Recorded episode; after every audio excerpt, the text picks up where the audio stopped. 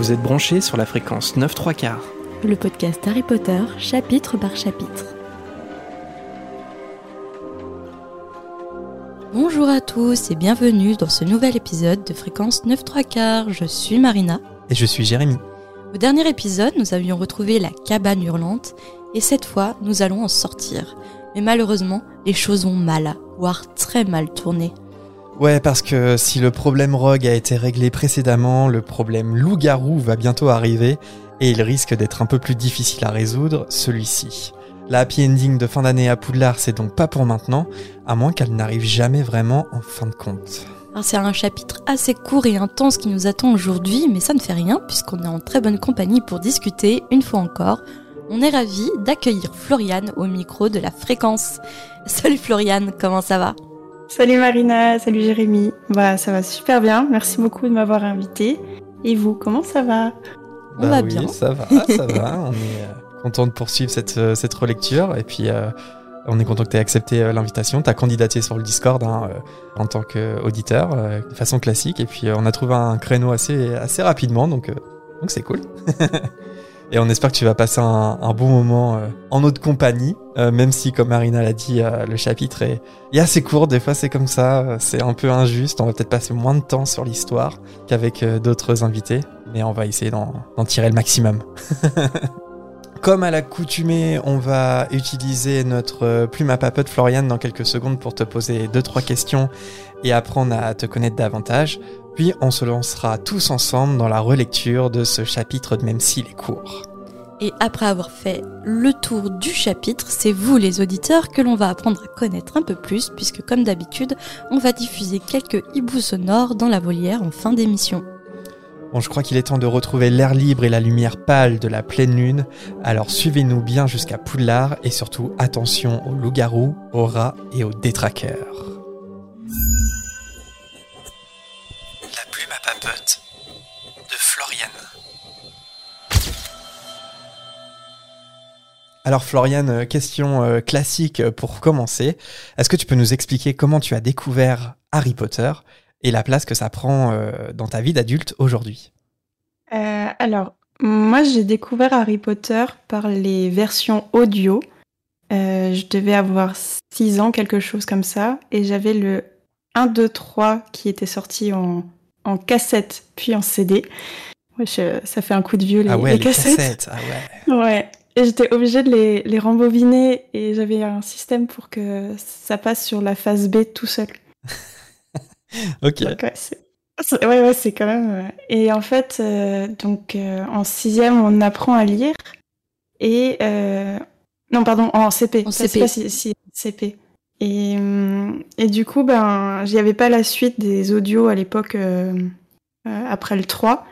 Et donc, c'est comme ça que je me suis mise à lire euh, enfin, des livres, des vrais livres par Ratus. Et j'ai commencé avec Harry Potter 4. Ok, ok, donc tu as, as vraiment suivi.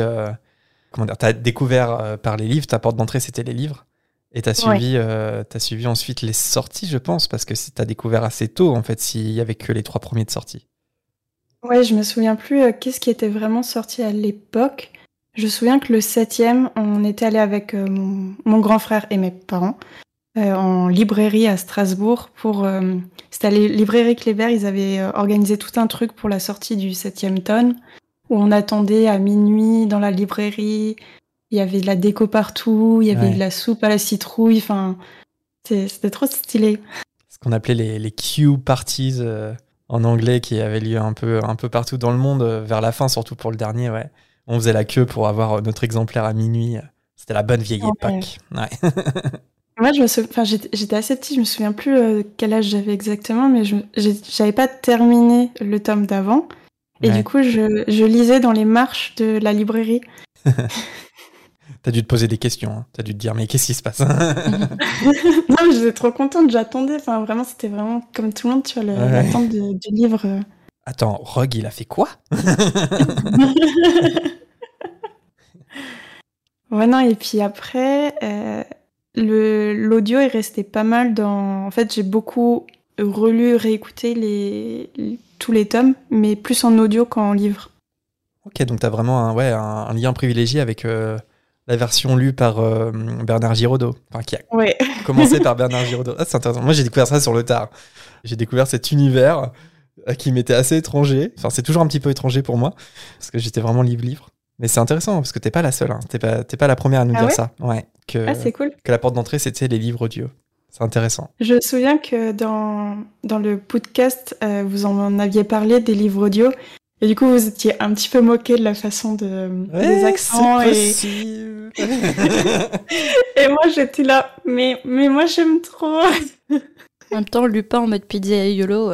ah, c'était Non, Mario. mais c'est vrai, c'est vrai. En vrai, c'est très drôle quand on prend le recul.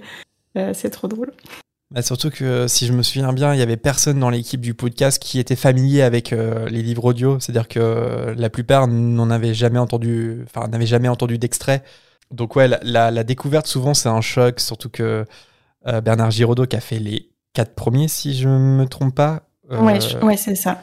bah voilà, il a une lecture très théâtrale où il surinterprète les personnages pour bien les reconnaître. Et voilà, moi c'est pas mon style. Personnellement, je suis beaucoup Ah bah, je plus- comprends. je suis beaucoup plus. euh, là, par exemple, je suis en train de réécouter Stephen Fry, euh, qui a fait les livres audio en version britannique, que je trouve beaucoup plus sobre et tout autant euh, efficace, et même beaucoup plus efficace. Donc, je suis plutôt de l'école euh, Stephen Fry que de l'école Bernard Giraudot, même si euh, des fois je les, je les écoute quand même, euh, parce que c'est sympa. J'y j'y avais pas pensé à écouter en anglais, mais je pense que ça va être pas mal justement pour bah, essayer de travailler un petit peu le, bah, la langue. Bah, c'est comme je le dis souvent, je trouve que la, la version anglaise de Stephen Fry, ça permet de voir ce qui est possible de faire parce que on peut penser en, en écoutant le livre audio de Bernard Giraudot que c'est nécessaire d'interpréter autant les personnages pour qu'on puisse les reconnaître parce que dans le texte, c'est pas forcément toujours dit euh, qui parle. Mais en vrai, il n'y a pas besoin et Stephen Fry le prouve magistralement, je trouve. Mais après, voilà, c'est un peu, un peu les couleurs. C'est en fonction de ce qu'on aime. Et puis, je pense que globalement, même au-delà de Harry Potter et des livres audio, quand on a grandi et quand on a découvert quelque chose via un média, c'est dur d'avoir un, un esprit critique. En tout cas, on n'a pas le même rapport avec ça. Donc, euh, c'est normal que si tu as découvert Harry Potter avec les livres audio, c'est normal que, que tu les apprécies parce que je pense qu'il y a beaucoup de nostalgie autour de ça. Ouais, c'est ça, il y a un côté Madeleine de Proust en fait, et qui est revenu dans, dans ma vie parce que je les avais écoutées donc petite et, euh, et je me suis remise à les écouter un peu plus grande en fait au collège que bah il s'était passé quelque chose dans ma vie et j'avais du mal en fait le soir à dormir et du coup j'écoutais ça comme comme quand on te raconte une histoire quand t'es petit pour t'endormir. Bah oui, bien sûr. Mais j'écouterai du coup euh, la version anglaise parce que je suis curieuse de, de voir la, la différence. Puis je vous dirai si, si j'ai bien aimé. Et sinon, aujourd'hui, est-ce que Harry Potter tient une place euh, toujours aussi grande euh, dans ta vie? Euh, alors j'écoute encore régulièrement les audios. Euh, là dernièrement, du coup, je me suis mise à acheter les éditions de Minalima parce que je les trouve euh, trop trop jolies. Mm, Elles sont belles. Et euh, j'avais pas les, en fait, les livres appartiennent à mon frère et moi, et euh, ils sont du coup ils sont restés chez nos chez nos parents. Donc j'avais pas les, les tomes à moi. Donc je me dis c'est c'est le moment de refaire ma collection. Il faut être un petit peu patient parce que, ouais, il y a les, comme on disait un peu hors antenne juste avant de commencer, il y a les deux premiers qui sont sortis. Le 3, on n'a pas encore de date, je crois pas. Je pense qu'en fin de compte, euh, ils publieront les sept livres, mais euh, je sais pas pour euh, quand ça sera. Donc, faut prendre un peu son mal en patience, mais c'est vrai que ce sont des, des livres qui sont très très beaux. Sinon, il y a les éditions illustrées, les, les grandes édi- éditions illustrées de, Jim Kay. de Jim Kay, ouais, qui sont, je sais pas si tu as déjà vu ces livres-là. Ouais, elles sont vraiment trop belles. Ouais, ouais. Mais pour lire, je les trouve trop grandes en fait. Ah, mais ça, je suis d'accord. j'ai le même rapport aux livres. Moi, j'aime pas trop. J'ai du mal à lire des livres qui sont trop gros. Donc, Après, euh, est-ce que comme les Minalima, par exemple, on a Jim Kay et Minalima, moi je trouve justement que Minalima, j'ai du mal à le lire comme un roman lambda. il est lourd aussi. hein, ouais. Parce que c'est c'est une belle pièce en fait. Ouais. Et Ouais. moi, mes romans, c'est pas bien, hein, mais j'aime bien mais les malmenés. Je les emmène euh, dans le métro, un peu partout, dès que je dois attendre et tout. Donc j'ai besoin qu'ils soient en poche, qu'ils soient malléables et tout. Et en fait, ces livres, je, je prends du plaisir justement à les prendre, à m'asseoir confortablement et puis à feuilleter, en fait, à découvrir euh, un peu par hasard euh, comment sont illustrés les chapitres, euh, les scènes et tout ça. Mais je, je, les, je les lis pas page après page, par contre. Hmm. Je- J'ai du Ouais, mal. C'est vraiment le rapport euh, objet-livre en fait. C'est Ouais, c'est ça. C'est un bel objet. Mm. Ouais, c'est un peu un livre de collection. euh. Bah, les deux, hein, Minalima Enfin, c'est des euh, livres de collection, Ouais, en ouais, fait. hein. Minalima Ouais, comme ouais. Ouais. Du coup, le premier, je l'ai en anglais. De Minalima Ouais, Hmm. avec euh, la, la petite signature et tout. Ah, tu l'avais commandé Ah, euh, sur le site, ouais. tu Ouais. l'avais Tu l'avais précommandé. précommandé. Hmm. Oui, parce qu'à l'époque, je, je- en fait, je j'avais pas vu, pas, je m'étais pas renseignée plus que ça. Je pensais qu'ils étaient que en anglais. Et après, j'ai vu que c'était en français Ouais. aussi. Mais par contre, pour avoir la dédicace, fallait le commander Mm. forcément en anglais. ouais. Du coup, le 2, tu l'as t'as continué en anglais ou tu l'as pris en français? Non, parce qu'en fait, ça, ça coûtait quand même très cher euh, avec les frais de port. euh, Ouais, c'est vrai. Enfin, il y, en avait pour euh, 40 euros, je crois. Ah ouais. Donc, euh, en fait, euh, voilà, j'avais vraiment craqué parce que je m'étais dit, bah, c'est la seule opportunité de, de l'avoir. Hmm. Et, et du coup, en fait, après, j'ai vu qu'il sortait en français, donc je me suis dit, bon, Autant continuer en français. ouais, on, on va se calmer un peu. Et au départ, je, je m'étais pas, je m'étais dit, je prenais juste le premier et je refaisais pas toute la collection. Et j'ai vu le 2 chez, chez ma petite librairie. Donc je fais, non, allez, bon, bah, allez, c'est parti. et puis le 3, c'est mon préféré, alors. donc allez, bon, bah, c'est parti. C'est vrai que c'est dur de pas craquer parce que euh, entre les éditions Minanima, les éditions euh, grand, grand livre illustré de Jim Kay, les éditions anniversaires euh, qui sont pas encore Ouais. terminées, c'est il y a beaucoup de tentations, hein, c'est vrai. Tu veux faire toutes les éditions, euh, pff, tu Ouais, fais de la place. hein. ouais, ouais. Et sinon, on a vu comment tu avais découvert euh, l'univers Harry Potter euh, via euh, les livres audio. Mais comment tu as découvert notre podcast? Question très importante. Alors, je pense que je vous suis depuis vraiment les- le premier épisode parce que euh, j'avais découvert par euh, le podcast. Euh, et c'est dans les derniers épisodes du podcast, euh, Jérémy disait que ben il avait un autre projet de autour de, de l'univers d'Harry Potter. Donc j'avais suivi un petit peu. Alors, je sais plus si dans le podcast tu disais que ça s'appelait déjà la fréquence 9 3 quarts. Je sais plus, je pense que oui. Peut-être dans que- le final. Ouais. D'ailleurs, euh, fun fact, mais euh, t'as- tu participais pas à l'émission, mais t'étais là en fait, Marina. Mm. J'étais dans l'ombre. T'es- Marina était déjà là, oui, oui, bien sûr. Et euh, on la voyait pas, euh, on on l'entend pas, on la voit pas, mais elle est là. Et je pense que oui, ça s'appelle déjà Fréquence 9 3 quarts. Je me demande même si le premier épisode n'était pas déjà enregistré. Peut-être, ouais. Et on attendait justement la fin du podcast Ouais. pour euh, le, le mettre. Donc c'est pas puis- impossible que, ouais, que le projet avait. Je me souviens plus exactement, mais le projet avait dû être annoncé euh, dans sa totalité. Ouais. Et du coup, je refais une annonce parce qu'on nous pose beaucoup la question. Malheureusement, les autres membres du podcast ne ont abandonné leur projet. Il n'y a pas de podcast euh, fait par l'équipe en fait euh, anciennement du podcast parce qu'on nous pose encore beaucoup la question. Ça revient souvent, on, on répond à chaque fois non. Mais par contre, si ils en font une un jour, on sait pas. hein. S'ils en font une, euh, on, on l'annoncera avec plaisir euh, à la Ouais. fréquence. Mais n'ayez pas trop d'espoir. Non, voilà. n'ayez pas trop d'espoir. hein. ça, ça serait un peu compliqué dans leur vie de tous se réunir pour faire des émissions et tout. Il n'y a pas que moi qui suis parti, il y a eu d'autres départs, il y a eu des mariages, il y a eu des bébés, il y a eu des bébés, bien sûr. Et euh, donc voilà, c'est un peu, un peu compliqué, mais on sait jamais, il faut jamais dire jamais. Donc oui, tu disais, Floriane, tu nous, étais une auditrice du, du podcast, donc tu as suivi la transition en fait entre podcast et fréquence 9 3 quarts. Tu es là vraiment depuis Ouais, l'origine. C'est ça. Ok. Alors le, le podcast, moi je l'ai pris en cours de route parce que il y avait déjà beaucoup beaucoup d'épisodes qui, qui étaient sortis, mais en fait vous étiez sur, euh, sur la fin. Et, et du coup ouais j'ai fait la transition entre les deux. Cool, cool. Donc ça fait, euh, ça fait un paquet de temps que tu nous écoutes alors Comment tu arrives à Ouais, nous supporter? On se, on se le demande. Ah non mais c'est le, le petit rayon de soleil, j'adore, c'est vraiment trop bien. Ah oui, Merci. du coup, maintenant, ça doit faire quoi? 4 ans, du coup? À nous, Ouais, ça je crois que ça fait quatre ans, ouais. ça Cinq fait- ans, Ouais, ouais. 4 ans, à 2018. Et puis le podcast, je sais même plus. Donc, euh, bon, bah, on espère que tu nous supportes toujours et que tu vas supporter euh, d'être avec nous aujourd'hui. Voilà. Bah, je pense que comme beaucoup d'auditeurs auditrices, euh, on espère que ça ira très loin dans les livres, voire jusqu'au dernier tome. C'est l'objectif. 199 chapitres. Voilà. Et d'autres, ils sont parvenus avant nous, donc ce n'est- pas impossible. Ce n'est pas impossible. Et ouais, c'est encourageant. Et Floriane, si tu devais choisir tes préférés dans la saga Harry Potter, c'est-à-dire ton livre préféré, ton film préféré, ton personnage et euh, ta maison de Poudlard, est-ce que tu peux nous faire un peu ta fiche d'identité euh, poudlardienne? Alors, dans les tomes, je pense que c'est le troisième. J'ai beaucoup d'affection pour ce tome-là parce qu'on rencontre Sirius, qui est, euh, je pense, mon personnage préféré. Ça tombe bien. Alors, les films, c'est plus difficile pour moi parce qu'en fait, je les ai pas tellement vus. Ouais. Euh, je suis restée beaucoup sur les livres, livres audio, etc. Je sais que j'avais beaucoup d'attentes sur euh, la coupe de feu, euh, parce qu'avec le, le match de Quidditch euh, du départ, enfin, de. Comment ça s'appelle? Ouais, là- la coupe du monde de Quidditch, en fait. Et je me souviens que j'avais été ultra frustrée. Ah, ça- Mm.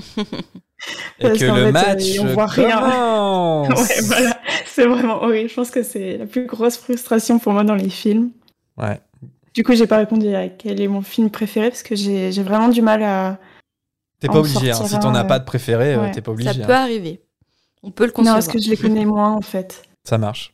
Ton, ton personnage, je pense, c'est Sirius, si on a bien compris. Ouais, du coup, euh, donc si- si j'en ai qu'un, c'est Sirius. Et en- j'en dis un deuxième, Vas-y, vas-y. ce serait euh, Luna. Ah, ok. Je comprends, je comprends. Et ta maison de Poudlard, est-ce que t'es plus euh, Gryffondor de Sirius Black ou Serdaigle de Luna ou même euh, une autre maison? Euh, je suis Gryffondor. T'es Gryffondor. Ah. Oh là là, Ouais. je suis deux Gryffondor euh, aujourd'hui. Vais-je supporter? Attention au petit cerf d'aigle.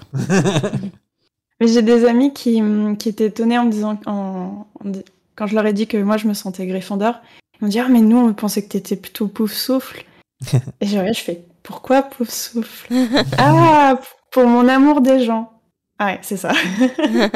Bah, Après, il y a des, comme on dit souvent, il y a des qualités qui. Enfin, Ouais, il une même qualité euh, va pouvoir se retrouver dans toutes les maisons, en fait. Euh, C'est-à-dire que même Puis si- après, c'est comme toi tu le sens, comment ton instinct Oui. te porte vers une maison surtout. Moi, comme je dis à chaque fois sur Pottermore, je suis pauvre souffle, mais en vrai, je suis Gryffondor. Ouais. Ah, bah voilà. Mais de Ouais. l'extérieur, je peux paraître pauvre souffle, hein, enfin, quand on me connaît un peu comme ça, mais en vrai, je pense que Non, non, je suis t'es Gryffondor. T'es Gryffondor à fond. Et, euh, Avec un tout petit peu de portable. Alors que moi, les tests, souvent, me... c'est Gryffondor, alors que je me sens pas du tout Gryffondor. Et tu n'es pas Serpentard. Si, euh, non, t'es pas du tout Serpentard. T'es la personne la moins Serpentard du monde. Je rêve. Je comprends pas que ça te fasse autant rire encore. Mais je vois pas ton côté Serpentard. J'ai jamais dit que j'étais Serpentard, j'ai- une ascendance Serpentard. Mais je vois pas ton ascendant Serpentard, Jérém. Ah bon? Je me suis mariée avec toi, je ne vois pas ton ascendant Serpentard. Tu es la personne la moins Serpentard du monde. Je te demanderai au Choixpeau. Le Choixpeau, je suis sûr, il sera d'accord avec moi. Je vois Serre d'Aigle, t'as du pauvre souffle en deuxième, et en troisième, du Gryffondor. Ah, je suis pas assez. euh, j'ai- j'aime. euh, Contrairement à Florian, j'aime pas assez les gens pour être pouf souffle. Je pense que c'est horrible à dire. Sachez les auditeurs qui vous détestent tous, et ils n'aiment pas les gens. tous, tous. Je n'aime que moi. La révélation. Jérémy craque et euh, montre son vrai visage, enfin. bon, on va revenir sur notre sujet et on va faire un petit écart au sujet Harry Potter. Puisque Floriane, tu as publié ton premier roman fantasy en novembre 2020 qui s'intitule Eldora, c'est ça? Ouais, c'est ça. Est-ce que tu peux nous en dire un peu plus? Euh, oui. Euh, alors, du coup, Eldora, c'est un roman choral. Donc, c'est-à-dire que chaque chapitre, c'est le point de vue d'un personnage. Et on en suit à peu près cinq comme ça. Et moi, souvent, j'en présente que trois parce que bah, c'est c'est déjà pas mal. Du coup, on a Arkane et Sayla, qui sont frères et sœurs, et c'est des faunes. Et dans la cité d'Eldora, les faunes, ils sont tout en bas de la hiérarchie. Ce qui fait que ben, ils se sentent pas super bien dans cette cité et ils vont essayer de braver le plus grand des interdits, c'est-à-dire la quitter. Parce que Eldora est fermée sur elle-même par des remparts. Et à côté de ça, on a Aileen, qui est une fée, et en plus, c'est une princesse. Donc, ben, évidemment, elle n'a pas du tout le même quotidien que les deux gamins des rues, et elle, va plus euh, poser des questions, beaucoup de questions. Euh, pourquoi la ville est fermée Euh, Pourquoi on n'a pas le droit de sortir Quelles sont les origines Et surtout, qu'est-ce qu'il y a à l'extérieur. Et voilà, donc c'est le premier tome et le deuxième et dernier sort en novembre de cette année. Cool, intrigant. En tout cas, nous, ça nous a donné envie de le lire et on est en cours de commande auprès de Floriane. Ouais. Donc euh, vous aussi, euh, si vous avez envie de découvrir euh, son roman, vous pouvez contacter Floriane directement, mettre à les coordonnées en, en description pour passer commande auprès d'elle ou pour parler de son roman, lui poser des questions. Elle, elle se tiendra à votre, à votre disposition. Ouais, Est-ce que tu as un conseil à donner à des, à des auditeurs qui seraient intéressés pour commander ton livre? Parce qu'il est disponible sur les boutiques en ligne, je crois. Euh, oui, alors il est édité en maison d'édition à compte d'éditeur. Et euh, il est euh, disponible en fait euh, dans le catalogue des libraires. Donc si vous voulez le commander chez, chez votre petit libraire, vous possible. pouvez lui. Ouais, c'est possible. En fait, il l'aura pas en stock parce qu'on n'est pas une grosse maison d'édition, mais il pourra le commander sans souci. Ou vous pouvez l'acheter en ligne sur le site des éditions du Hamster, sur différentes plateformes, enfin même Cultura par exemple, ils l'ont ou vous pouvez le commander directement à moi pour que je puisse vous faire euh, une petite dédicace. Ça marche. Ouais, on mettra toutes les infos euh, utiles en description. Et d'ailleurs, si vous n'avez pas de, de petite librairie attitrée, de petite librairie indépendante, vous pouvez utiliser le site euh, Librairie Indépendante. Vous tapez dans Google et ça vous donne le site directement. Et alors, je sais que pour la région Auvergne, on a directement un site dédié. Vous tapez le nom du roman que vous cherchez et ensuite, ça vous localise. Et là, vous avez la liste de toutes les librairies indées qui ont en stock ou qui peuvent commander pour vous le livre. Autant bien euh, pour le stock que la commande, vous pouvez le réserver ou le commander en ligne. Et ensuite, vous recevez un mail de la librairie qui vous avertit que le livre est disponible euh, chez eux. Et je trouve ça super parce que ça permet de, de voir euh, la librairie indé la plus proche et tout ça. Et puis après, ça crée des liens avec le libraire et c'est super cool. Et justement, tu as écrit ton premier roman. Est-ce que tu étais encore dans ta phase Harry Potter quand tu as écrit ton roman? Est-ce que d'une façon ou d'une autre, Harry Potter a inspiré, euh, t'a inspiré pour ton écriture? Ou pas du tout? C'est difficile comme question. Enfin, souvent, quand on me demande mes inspirations, c'est difficile parce qu'elles sont intrinsèques, c'est-à-dire que je les conscientise pas. Hmm. Et c'est que, mm, par exemple, là, ça fait deux ans qu'il est sorti, je l'ai pas encore relu, mais je commence à mm, avoir certains, certaines choses, certaines intentions que j'avais. Mais du coup, les, les, les inspirations, j'arrive pas à les démarquer vraiment clairement. D'accord.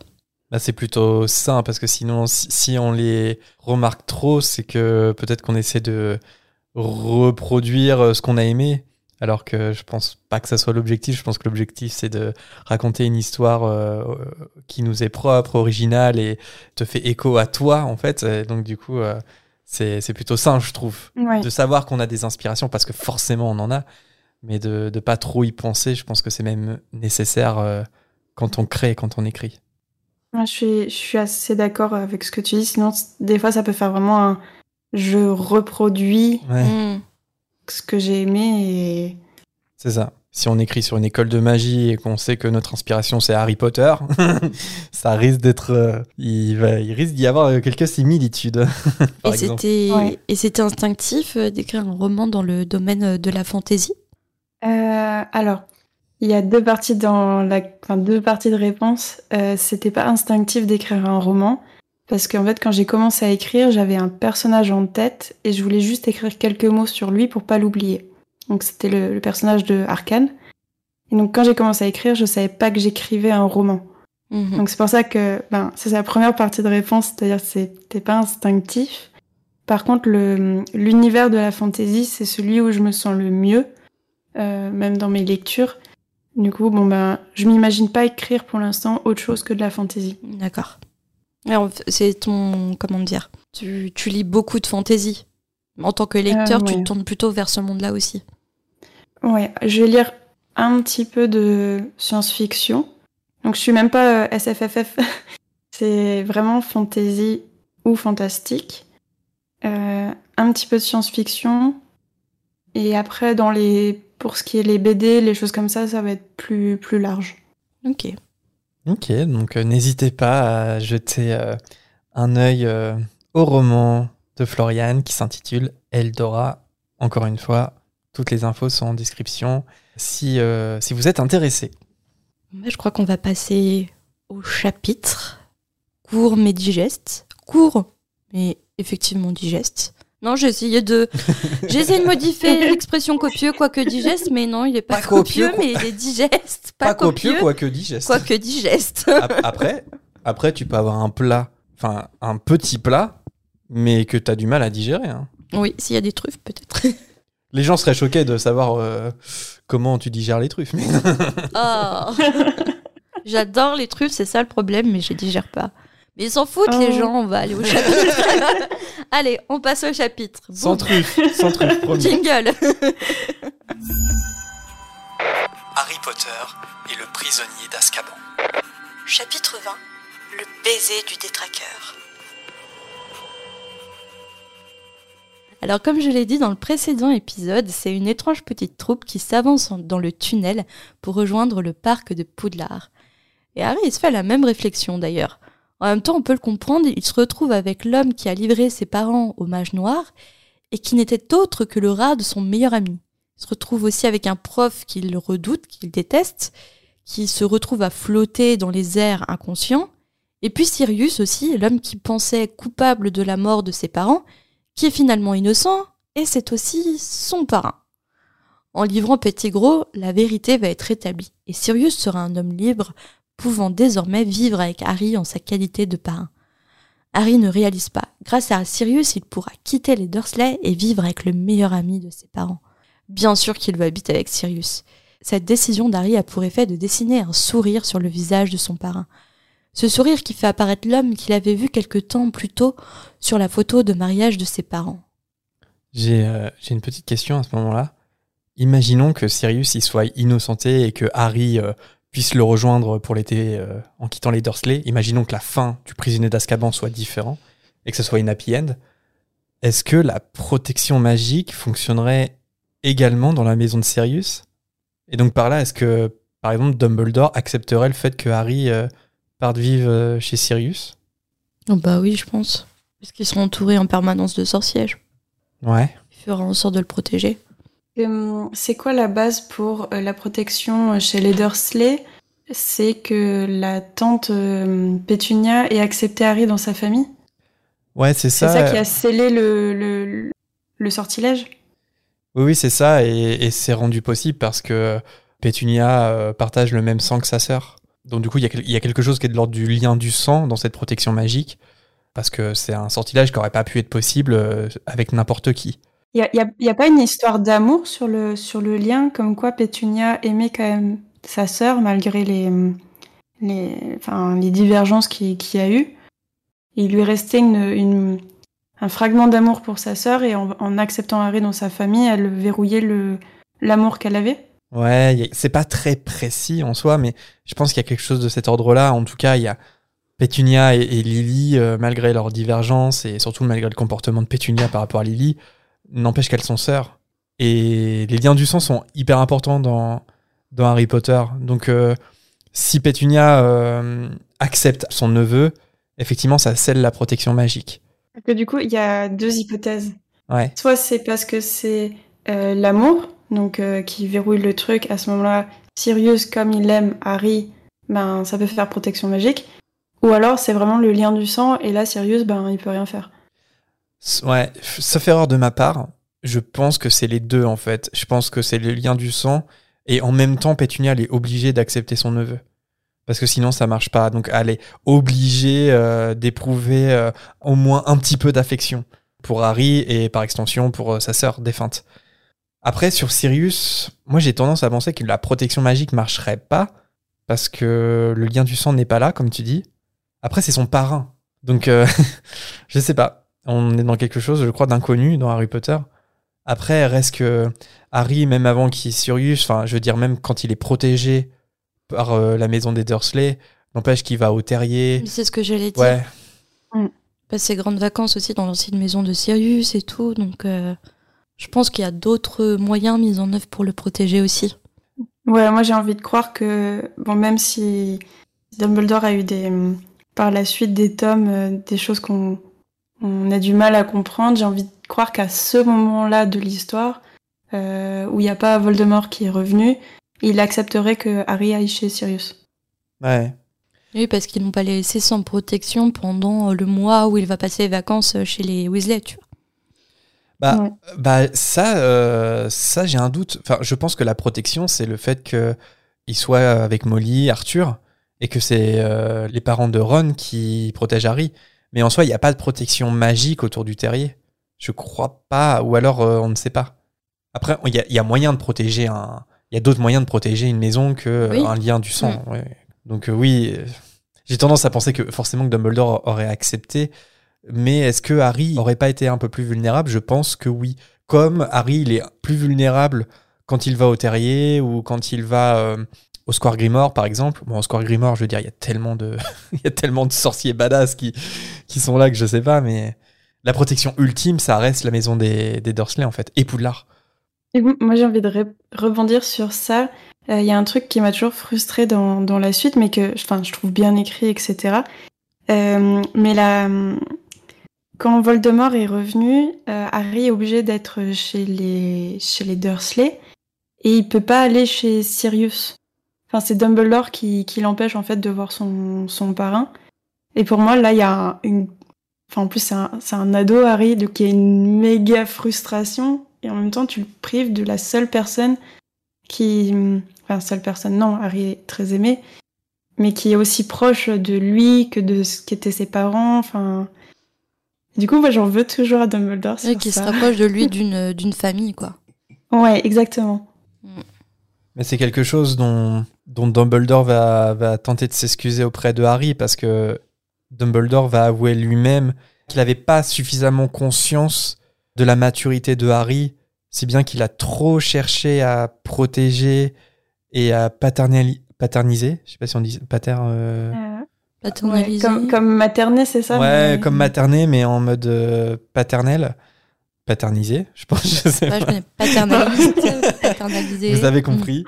Mais euh, et que par exemple, je pense qu'il fait une erreur, oui, euh, à ce moment-là, euh, au début de l'ordre du Phénix, quand Harry euh, il est gardé prisonnier euh, chez les Dursley pendant que tout, tout le monde s'active euh, en dehors avec l'ordre du Phénix et compagnie, puis lui Harry il sait rien quoi.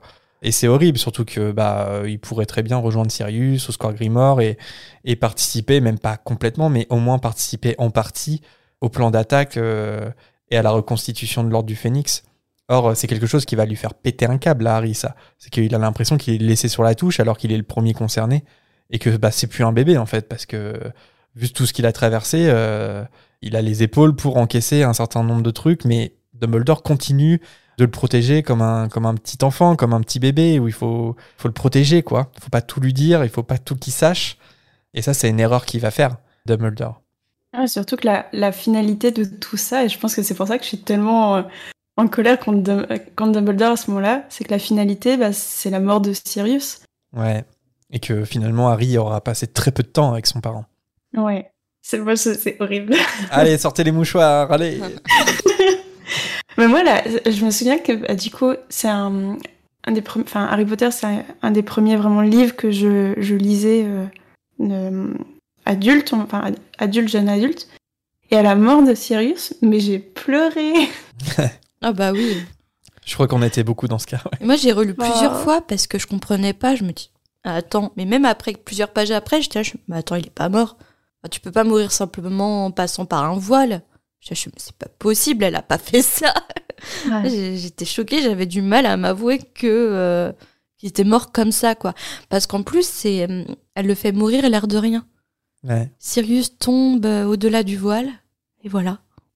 Quoi? C'est- Non Non, je crois pas, non, Madame Rowling. Ce qui est très réussi, c'est que le lecteur est dans la même position que Harry. C'est que Harry est dans le déni. Jusqu'à la fin, jusqu'à jusqu'à ce qu'il aille voir euh, Nick quasi sans tête, qu'il ait cette discussion sur la mort. Il a du mal à faire son deuil parce que ça arrive tellement subitement. Et en plus, il n'y a, pas de- il y a pas de cadavre, il n'y a rien. Sirius disparaît. Il peut même pas enterrer son. Ouais. Et euh, Son parrain, c'est un traumatisme a- a lecteur. hein. Il y a cette phrase très forte en plus qu'a Harry qui il voit le voile et il dit, euh, enfin, il s'attendait à voir surgir Sirius de l'autre côté avec un sourire aux lèvres. Et ça brise le cœur. Bah oui, parce que si on arrive à le traverser euh, dans un sens, pourquoi pas dans l'autre en fait Ça n'a pas de sens pour Harry. Il peut pas avoir disparu comme ça. Et ben malheureusement si. Moi, c'était allé. Enfin, pareil, j'avais le, le deuil de Harry, je le ressentais vraiment. Et après, j'étais allée sur internet pour parce que tous les livres n'étaient pas sortis à ce moment-là. Et, euh, et j'avais cherché toutes les théories qui disaient que Sirius n'était pas mort. L'espoir. Et je m'accrochais à ça, mais jusqu'au bout. Et ouais, et ouais. Et pour le moment, Sirius, là, il est toujours vivant. Et justement, avec euh, toute la petite équipe, ils arrivent dans le parc, qui est alors plongé dans l'obscurité jusqu'à ce qu'une éclaircie apparaît dans le ciel, pour laisser place aux lueurs de la pleine lune. Pas trouver ça, ça va exciter les chats. Et là, tout s'enchaîne. Rogue heurte Lupin, Pettigrew et Ron qui se sont brusquement immobilisés. Mais Hermione, elle comprend tout de suite le problème. Lupin n'a pas pris sa potion Tulou ce soir et il va devenir dangereux. Sirius demande alors à Harry et Hermione de fuir. Mais comment peuvent-ils laisser Ron enchaîné à Lupin? Mais Sirius leur ordonne de courir. Il s'en occupe. Juste un petit détail euh, dont on n'a pas discuté. Tout au but du chapitre, c'est détaillé que Sirius, c'est lui qui euh, fait léviter euh, Rogue dans les airs. Oui, Et que Rogue, il se tape un peu tous les murs. Et que c'est indiqué que Sirius, il fait pas trop attention pour ménager Rogue. En fait, c'est un peu, entre guillemets, il en fait exprès, quoi. Voilà, ce petit détail qui me fait J'adore rire. cette précision. Ouais. Elle me fait beaucoup rire. La petite vengeance un peu, un peu sournoise. c'est que, En horrible. plus, moi, dans ma tête, c'est vraiment son visage côté, côté face qui, qui écorche la pierre. Donc, je l'imagine, mais tout griffé. bah c'est ça, ouais. la, la méchanceté gratuite. Enfin, la revanche gratuite, on va dire. Parce que bon, Ouais. M'a mérité quand même, parce que vu ce qu'il fait Ouais, après. euh, Mérité, mérité. Mais gratuite dans le sens où Rogue, il, il est inconscient. qu'il peut pas oui, se défendre, quoi. La transformation de Lupin commence. Sa tête et son corps s'allongent, des poils apparaissent sur son visage et sur ses mains, qui sont désormais des pattes dotées de griffes. Lupin n'est pas le seul à s'être transformé. Sirius a retrouvé sa forme animale pour contrer le loup-garou. Alors que ce dernier se libère des menottes qui l'attachent à Ron et Pettigrew, Patmol tire en arrière le loup-garou pour l'éloigner le plus de Ron. S'ensuit un combat à force de griffes. Alors qu'Harry est absorbé par la situation, le cri d'Hermione le ramène à la réalité. Heureusement qu'elle est là, Hermione. Pettigrew a profité de la situation pour sauter et prendre la baguette de Lupin et immobiliser Ron et Patenron. Oui, je dis Ron et Patenron parce que je pense qu'ils ont été stupéfixés. euh, T'as pas Ron fait. et, euh, J'ai pensé à toi à ce moment-là. ouais. Oui, parce que c'est un tas en forme de poil, Patenron. Non. Ouais, j'ai lu aussi la description. Je dis, oh, Tu peux on, dirait, on dirait presque qu'il est mort à ce moment-là. C'est horrible. J'ai lu pour Ron, j'ai fait Oh, ok. Et Patenron, le temps informe. Oh C'est comme dans les films. Genre, tu regardes un film d'horreur, il y a une personne qui meurt toutes les 5 minutes. D'un coup, le mec, il tue le chien. Ouais, Et c'est- là, t'es au bout de ta vie, quoi. pas le chien, quoi. Pas les animaux. C'est un, un, un effet d'écriture, ça. Euh, c'est euh, Sh- Shoot the Dog, je crois, euh, qui, euh, en fait, ça permet de déterminer direct le, le méchant. En fait, t'as aucune empathie entre, envers quelqu'un qui tue ou frappe un animal. Hmm.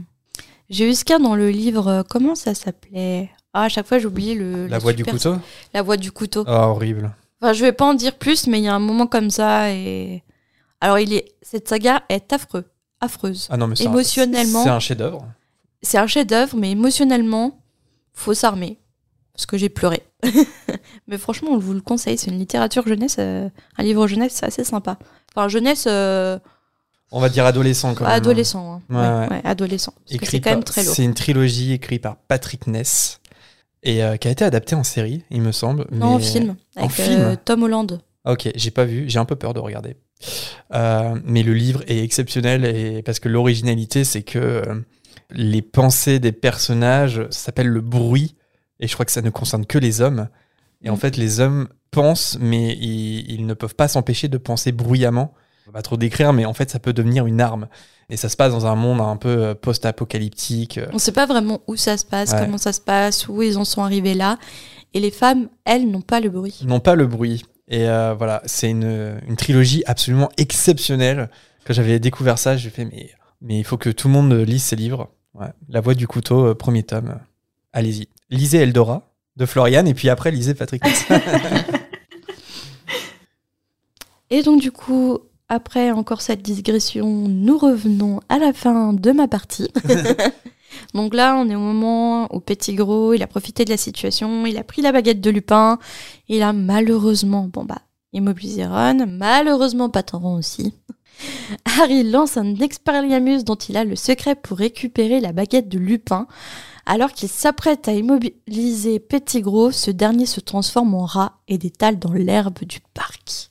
Alors, cette scène dans le film, je la trouve géniale. Euh, Peter qui, avec ses doigts comme ça et son sourire et tintin, Ouais, et qui se transforme, je la trouve. Avec la lumière et tout. Ouais, elle est vraiment très bien représentée. Par contre, j'ai été déçue de la transformation euh, du loup-garou. Ouais, Ouais, c'est- pareil. C'est toujours. euh, J'avais pas visualisé le loup-garou comme ça. Ah Pas ouais du tout. Ah non. Non, pareil. Je le trouve trop squelettique en fait. Trop Euh, animal Mm. peut-être, pas assez. euh, Non, pas assez animal, justement. Ah ouais Trop Ouais. hybride entre l'homme et le loup-garou, Mm. le, le loup, en fait. Ok. Moi, je voyais un truc très mas- massif. Ouais. Poilu. Ouais. Vous décrivez Hagrid en fait. Ah, c'était en fait. Toi, même le Ah. loup-garou du campus, je préfère. Le loup-garou du campus. Mais en fait, il a, il a pas trop une tête de, de chien slash loup en fait. Je le trouve, euh, oui, que- squelettique, mais je le trouve d'autant plus dangereux en fait. J'ai l'impression qu'ils ont fait une créature, un loup-garou qui a des énormes bras et qui peut te déchiqueter en deux secondes. Enfin, je vois moins un squelette que des muscles en fait prêts à attaquer. Je retire le loup-garou du campus parce que si vous tapez sur, sur Google euh, Lupin, il aurait pas pu ressembler à ça. Attends, attends, je tape moi, parce que moi je sais pas. aller voir aussi. Loup-garou quoi du le loup du campus. Ouais, c'était une série qui passait sur KD2A, France 2. Tu vois, tu tapes image et tu l'as? Non mais attends. Non. Oh mais non. Je visualisais plus comme ça. Et là, Lupin, il aurait été comme ça, alors j'aurais été déçu. Je fais, Ah attends, ouais, non. la Warner, elle a combien de budget là? Je retire. grave. Une fausse moustache sur les joues. Allez, c'est bon, c'est parti. Il a juste des roues flaquettes qui lui remontent en moustache, tu vois. Et des lentilles jaunes. Et cette série était trop bien. J'ai jamais regardé, j'ai jamais regardé. oui, c'est vrai. je- Après, c'est, c'est, c'est hyper délicat euh, au cinéma, une transformation de loup-garou. c'est vrai qu'ils ont pas fait d'effort parce qu'il a, il a une barbiche. Le gars, Bah non, qui mais- se transforme en loup-garou. C'est pas un loup-garou, c'est juste qu'il il a des roues flaquettes, il kiffe le rock'n'roll, hein, c'est tout. C'est un gars poilu. Après, pas le même budget hein, que, Oh là là. Bah non, bien sûr. que la Warner, je pense. Non, moi j'aurais. Enfin, après, je comprends le, le choix du film parce qu'ils vont, ils ont voulu essayer de sortir de l'image classique euh, du loup-garou et ils, vont, ils ont voulu ben, faire une interprétation. Mais euh, je sais pas. J'aurais. Enfin, pour moi, un loup-garou, c'est un peu la carrure d'un ours. Et du coup, là, je, je l'ai pas. Oui, oui, oui. Mais euh, oui, on peut être déçu. On peut être déçu, c'est sûr. Après, le processus même de la transformation, je trouve que pour. euh, en, en plus, à l'époque, parce que ça commence à dater, je trouvais que les effets spéciaux étaient pas mal du tout. Après, oui, c'est- du coup, c'est plus le design de la créature. euh, Ils auraient pu euh, faire quelque chose. euh, enfin, autrement. Mais ouais, ouais, ouais. Mais moi, j'adore le troisième film. Moi, c'est pas tant le design de la créature que je pourrais reprocher. Moi, c'est plus les décors. C'est vraiment le seul truc que j'aime pas Mhm. dans, le, fis- dans le film d'Alfonso Cuarón, c'est ça. C'est que très clairement, tu vois que c'est du carton-pâte derrière. Tu vois que c'est un faux ciel. Je crois même pas qu'ils aient utilisé des, que des fonds verts. Il doit y avoir des toiles peintes. Euh, Et du carton-pâte. Ouais, et que ça fait un peu carton-pâte. Mais euh, tu sens qu'on est dans un studio et qu'on n'est pas du tout dans, un, dans le parc de Poudlard. C'est le seul truc que je reproche, le côté studio du film. Mais euh, voilà. Alors que le loup-garou euh, s'enfuit vers la forêt interdite, Harry crie à Sirius que Petit Gros s'est échappé. Sous sa forme de chien, il est pas mal blessé, mais il s'élance quand même au loin. Harry et Hermione, eux, se précipitent sur Ron. Ils respirent, mais ils semblent être assommés. D'ailleurs, on... ils se précipitent pas vers euh, Paton. Je crois pas que c'est indiqué qu'Hermione a... non, Pataron, il Hermione, elle connaît ses priorités. n'en parle plus. Contrairement à Marina. Marina, c'est genre le chat Mon chat Jérémy, je m'en fous. Mais Moi, Jérém, toi, tu pourras te t'occuper de toi tout seul, tu vois. Tu... Moi, je serais là. où tu as mal. et Je serais là ça. dans le coma. Non, mais on sait qu'un stupéfique sur, euh, sur un humain, c'est bon, ça fait rien. Alors que sur un chat, on sait pas. Bah ouais, c'est Ouais, c'est vrai. L'excuse de ouf. Alors attends, je sors ma baguette, on va tout de suite voir sur Weezy. ça. Et là, t'as Marina qui plonge devant. Non non non au ralenti. Ouais. Ah bah du coup, elle arrive.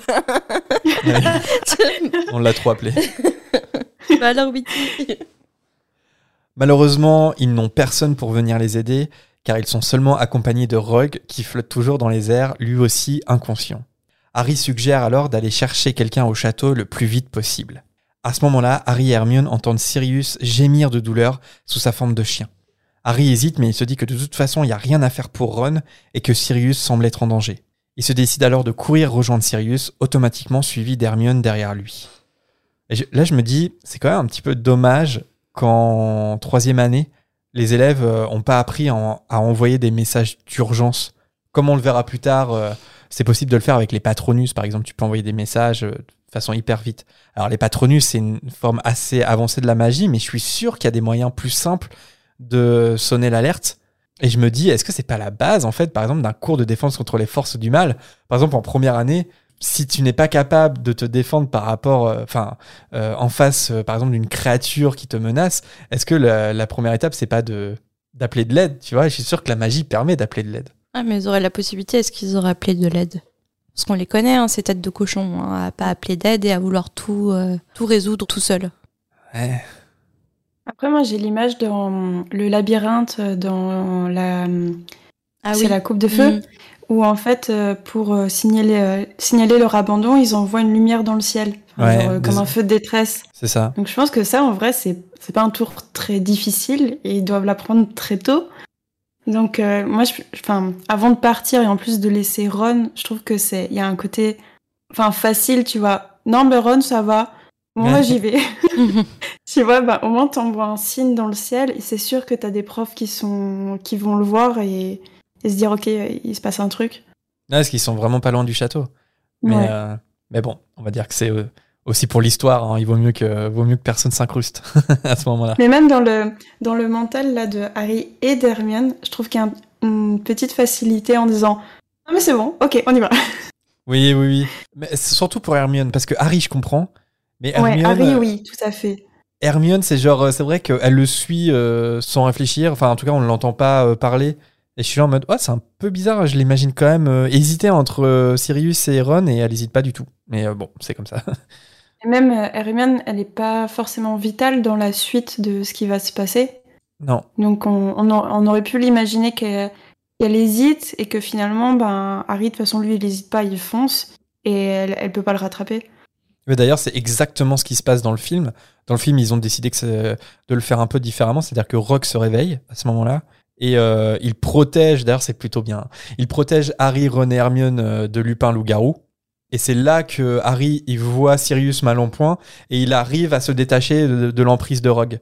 Et donc c'est pour ça que en fait, euh, il y a que Sirius et Harry euh, sur les rives du lac en train de se faire attaquer par les détraqueurs. Hermione, elle est pas là. C'est vrai que c'est plus dynamique. Et bah ouais, je trouve ça, encore une fois, je trouve que c'est un, un ajout, enfin une modification euh, hyper bien vue des films, parce que je préfère cette version. En route vers Sirius, qui a priori se trouve aux abords du lac, Harry sent peu à peu un froid l'envahir sans comprendre réellement de quoi il s'agit. Ils rejoignent enfin Sirius qui a repris forme humaine. Il est par terre, la tête dans les mains, et il supplie des détraqueurs de lui épargner la vie. Alors là, je vous propose, euh, à ce moment-là, comme le chapitre est un peu court, une petite pause trackers. Alors je crois qu'on on en a déjà fait une, hein, il me semble, euh, mais bon, je m'en souviens plus trop. Et puis c'est pas très grave si on se répète. Alors on le sait, l'utilisation des, des détraqueurs par le ministère, c'est un point de, de discorde entre sorciers. Par exemple, Dumbledore, euh, il approuve pas qu'on les utilise et Cornelius Fudge, lui, il défend euh, euh, dur comme fer que euh, c'est ils sont nécessaires. Mais euh, est-ce que vous connaissez, je pense que Marina, oui, parce que tu devais être là quand on en a parlé, ça se trouve, c'est même toi qui en as parlé. Mais est-ce que toi, Floriane, est-ce que tu te rappelles ou est-ce que tu connais l'origine des détraqueurs? Mhm. Non, je- Dans l'univers étendu, bien entendu. Je peux euh, essayer de m'en rappeler? Vas-y. Est-ce que c'est dans les livres ou c'est dans euh, c'est du contenu annexe? Contenu annexe. Écrit par Ah. J.K. Rowling, mais contenu annexe. Ah ouais, non. Les contenus annexes, je les connais moins bien. Ouais, ouais. C'était pas l'histoire d'une sorte de sorcier slash savant fou sur l'île qui a fait des expériences avec des gens qui venaient s'échouer sur son île? C'est Ouais. ça? Ouais. Et du coup, ces expériences ont mal tourné, ça a créé les détraqueurs. Lui, il est mort ou il est parti de l'île. Et les détraqueurs ont... J'ai perdu le mot. sont restés. sont restés et se sont reproduits finalement. C'est Parce ça. que, alors je ne sais pas quelle est la méthode de reproduction des détraqueurs et je ne veux pas savoir. Mais en tout cas, oui, se sont reproduits comme des chats errants, comme des petits lapins. Et donc du coup, ça fourmillait de détraqueurs. Et je pense qu'à un moment donné, il y a des gens qui ont découvert ces détraqueurs. Ils se sont dit, ouais, c'est des, c'est des mecs qui enlèvent tout espoir aux gens. Eh, mais si on les utilisait en gardiens de prison Parce que franchement, la seule manière de punir des, des prisonniers, c'est de leur enlever tout espoir. Comme ça, on les réhabilite pas du tout dans la société. c'est une super bonne idée, on va faire ça. Et en plus, on va les coller sur une île où il y a que de l'eau autour et il y a rien. On va les foutre en dépression et on va s'en débarrasser comme ça. Et ça va faire de la surpopulation carcérale en plus. Nickel. c'est ça l'origine des détraqueurs.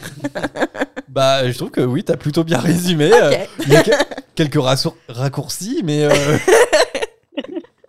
non, non, mais ouais, ouais, t'as, t'as- t'as- t'as résumé, euh, on va dire, dans la globalité, oui, euh, l'idée générale de ce qu'a écrit J.K. Rowling. En fait, elle a écrit ça en, sur Pottermore, elle a écrit un, un texte sur Azkaban. Et c'était en 2015, sur ce qu'était Pottermore à l'époque. Et donc, euh, euh, oui, non, mais pour, juste pour donner un petit peu plus de détails, mais c'est exactement ce que, ce que tu viens de dire, Marina. Ça s'est passé au 15e siècle.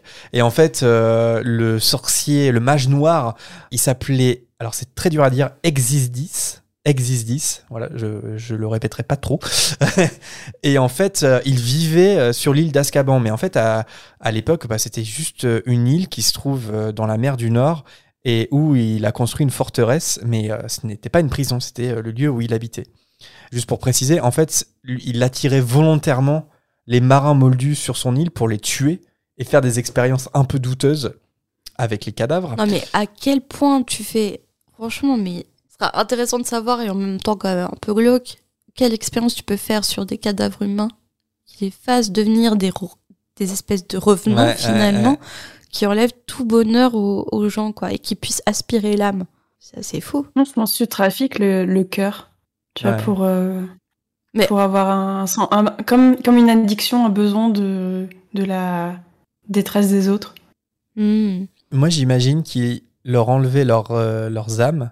Et c'est pour ça que ce sont des créatures qui ont soif des âmes des autres. Après, t'es sûr que les expériences, c'était carrément sur les cadavres? Non, non, non, c'est pas précisé. Ah ouais, ça se trouve, c'est- moi je pense qu'il les gardait vivants, hein, si ça Ah rend ouais. la chose pire. Mais du coup, ça explique comment les détraqueurs sont vivants mais sans âme, tu vois. Ouais. Ouais. Intéressant le côté euh, j'enlève ton âme pour euh, que tu aies envie d'aspirer de l'âme des autres. Enfin, c'est- c'est c'est glauque de ouf, mais je trouve que c'est Ouais, assez c'est assez glauque comme histoire quand même. hein. C'est C'était un bon, le Exis 10, là. C'était un bon pote. Et Du coup, moi j'ai une autre question. Euh, combien vous pensez qu'il y a de détraqueurs? Bah, tu veux dire euh, en tout? Ouais, parce que euh, on disait bah ils se sont. Moi, je suis pas sûre qu'ils se soient reproduits. Je pense que c'est le mage noir, il a créé X détraqueurs et après il est mort ou je sais pas quoi et c'est ces X détraqueurs qui sont là depuis tout le temps et qui meurent pas. Alors, je crois que c'est dit dans le texte de J.K. Rowling qui se sont reproduits. Ah ouais. Euh, ouais, je crois qu'elle utilise euh, le terme de breeding. Ouais, ouais, ça veut, comment on... ça veut dire se reproduire, quoi. Donc, euh, euh, ouais, ouais. Je- Donc, alors, je pense qu'ils étaient, ils étaient moins avant, et en fait, comme on, on a laissé l'île en l'état, on n'a rien fait sur l'île quand elle a été découverte, ils se sont multipliés. En fait, euh, on devrait faire une association comme avec les chats errants. tu les amènes, tu captures les détraqueurs, tu vois, avec un appât, et après tu les stérilises. Alors, c'est 80 euros pour les mâles, 120 euros pour les femelles. ouais, mais tu utilises quel appât? Tu prends une personne que t'aimes pas. T'as une petite cage à détraqueurs ensuite pour le castrer. Mais justement, pour être un peu plus euh, précis sur cette histoire, en fait, toute cette activité de magie noire qui avait lieu sur l'île, elle était inconnue du ministère à l'époque, jusqu'à ce que ce mage noir existisse, il meurt et euh, les sortilèges de protection autour de l'île avec lui. Et lorsqu'en fait le ministère a découvert l'île, elle était déjà infectée de détraqueurs, mais comme on disait, je pense qu'il y en avait un peu moins que maintenant. Et en fait, ce qui s'est passé, c'est que le ministère de l'époque, il craignait euh, de détruire la forteresse parce que les détraqueurs qui, euh, qui y étaient, ils semblaient attachés au lieu et surtout ils étaient indestructibles. En tout cas, ils leur paraissaient indestructibles. Alors pour éviter de déclencher une guerre avec les détraqueurs, ils ont laissé l'île à l'abandon et c'est là où, euh, a priori, se sont reproduits.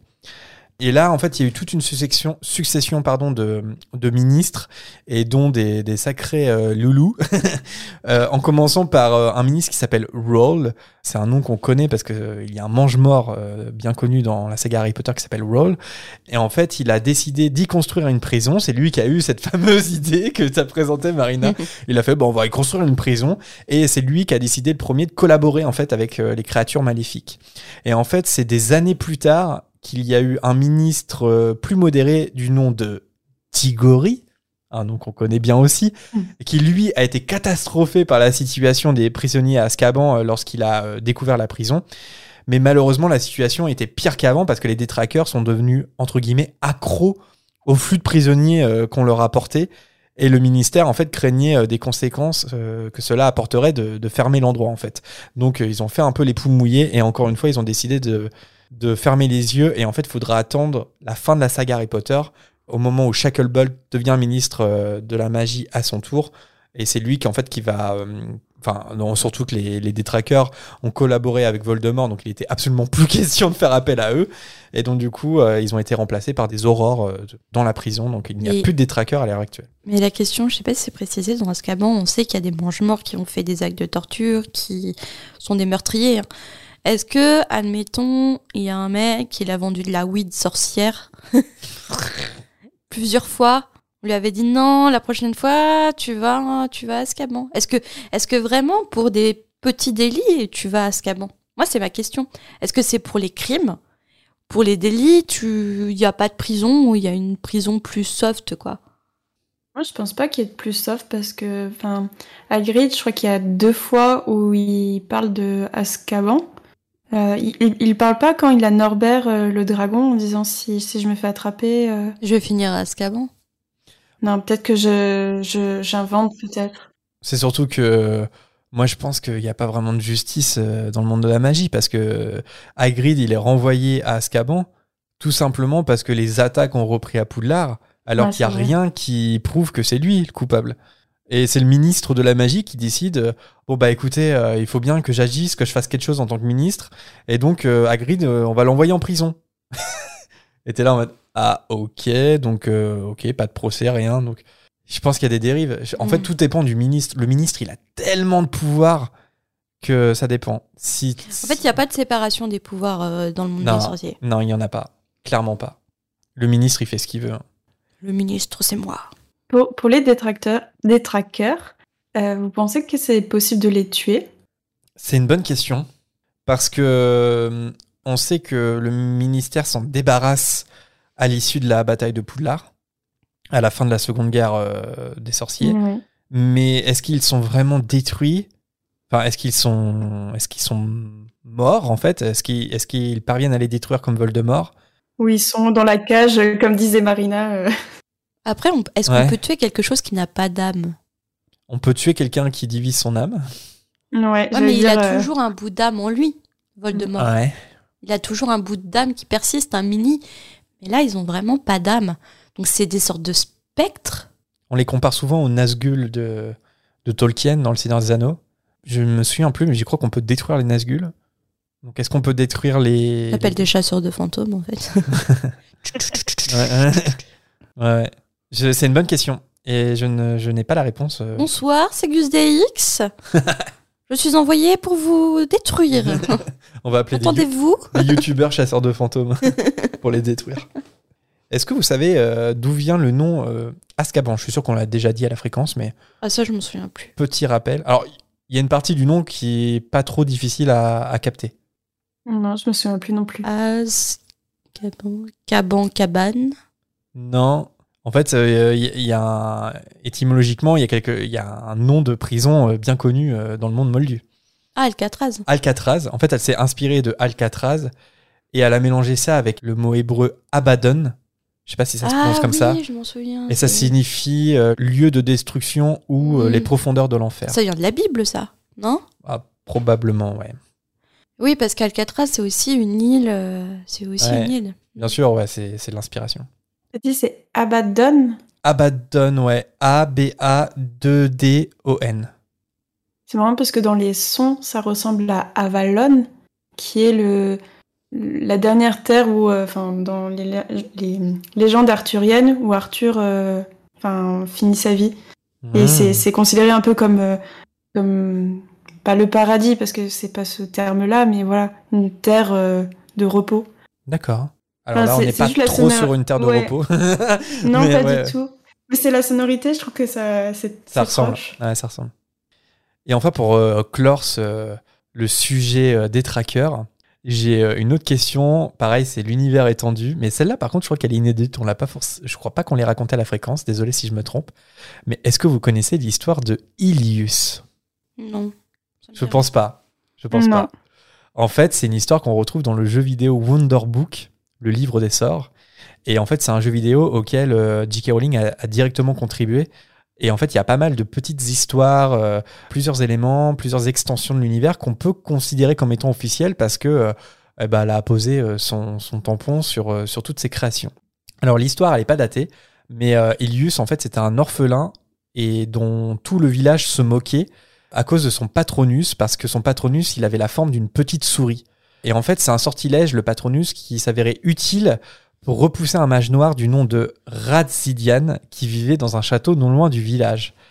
Et plus tard, ce mage noir, Radzidian, il est tombé amoureux de Eliana, une jeune fille du village, sauf que les parents de cette dernière ont refusé qu'il épouse leur fille.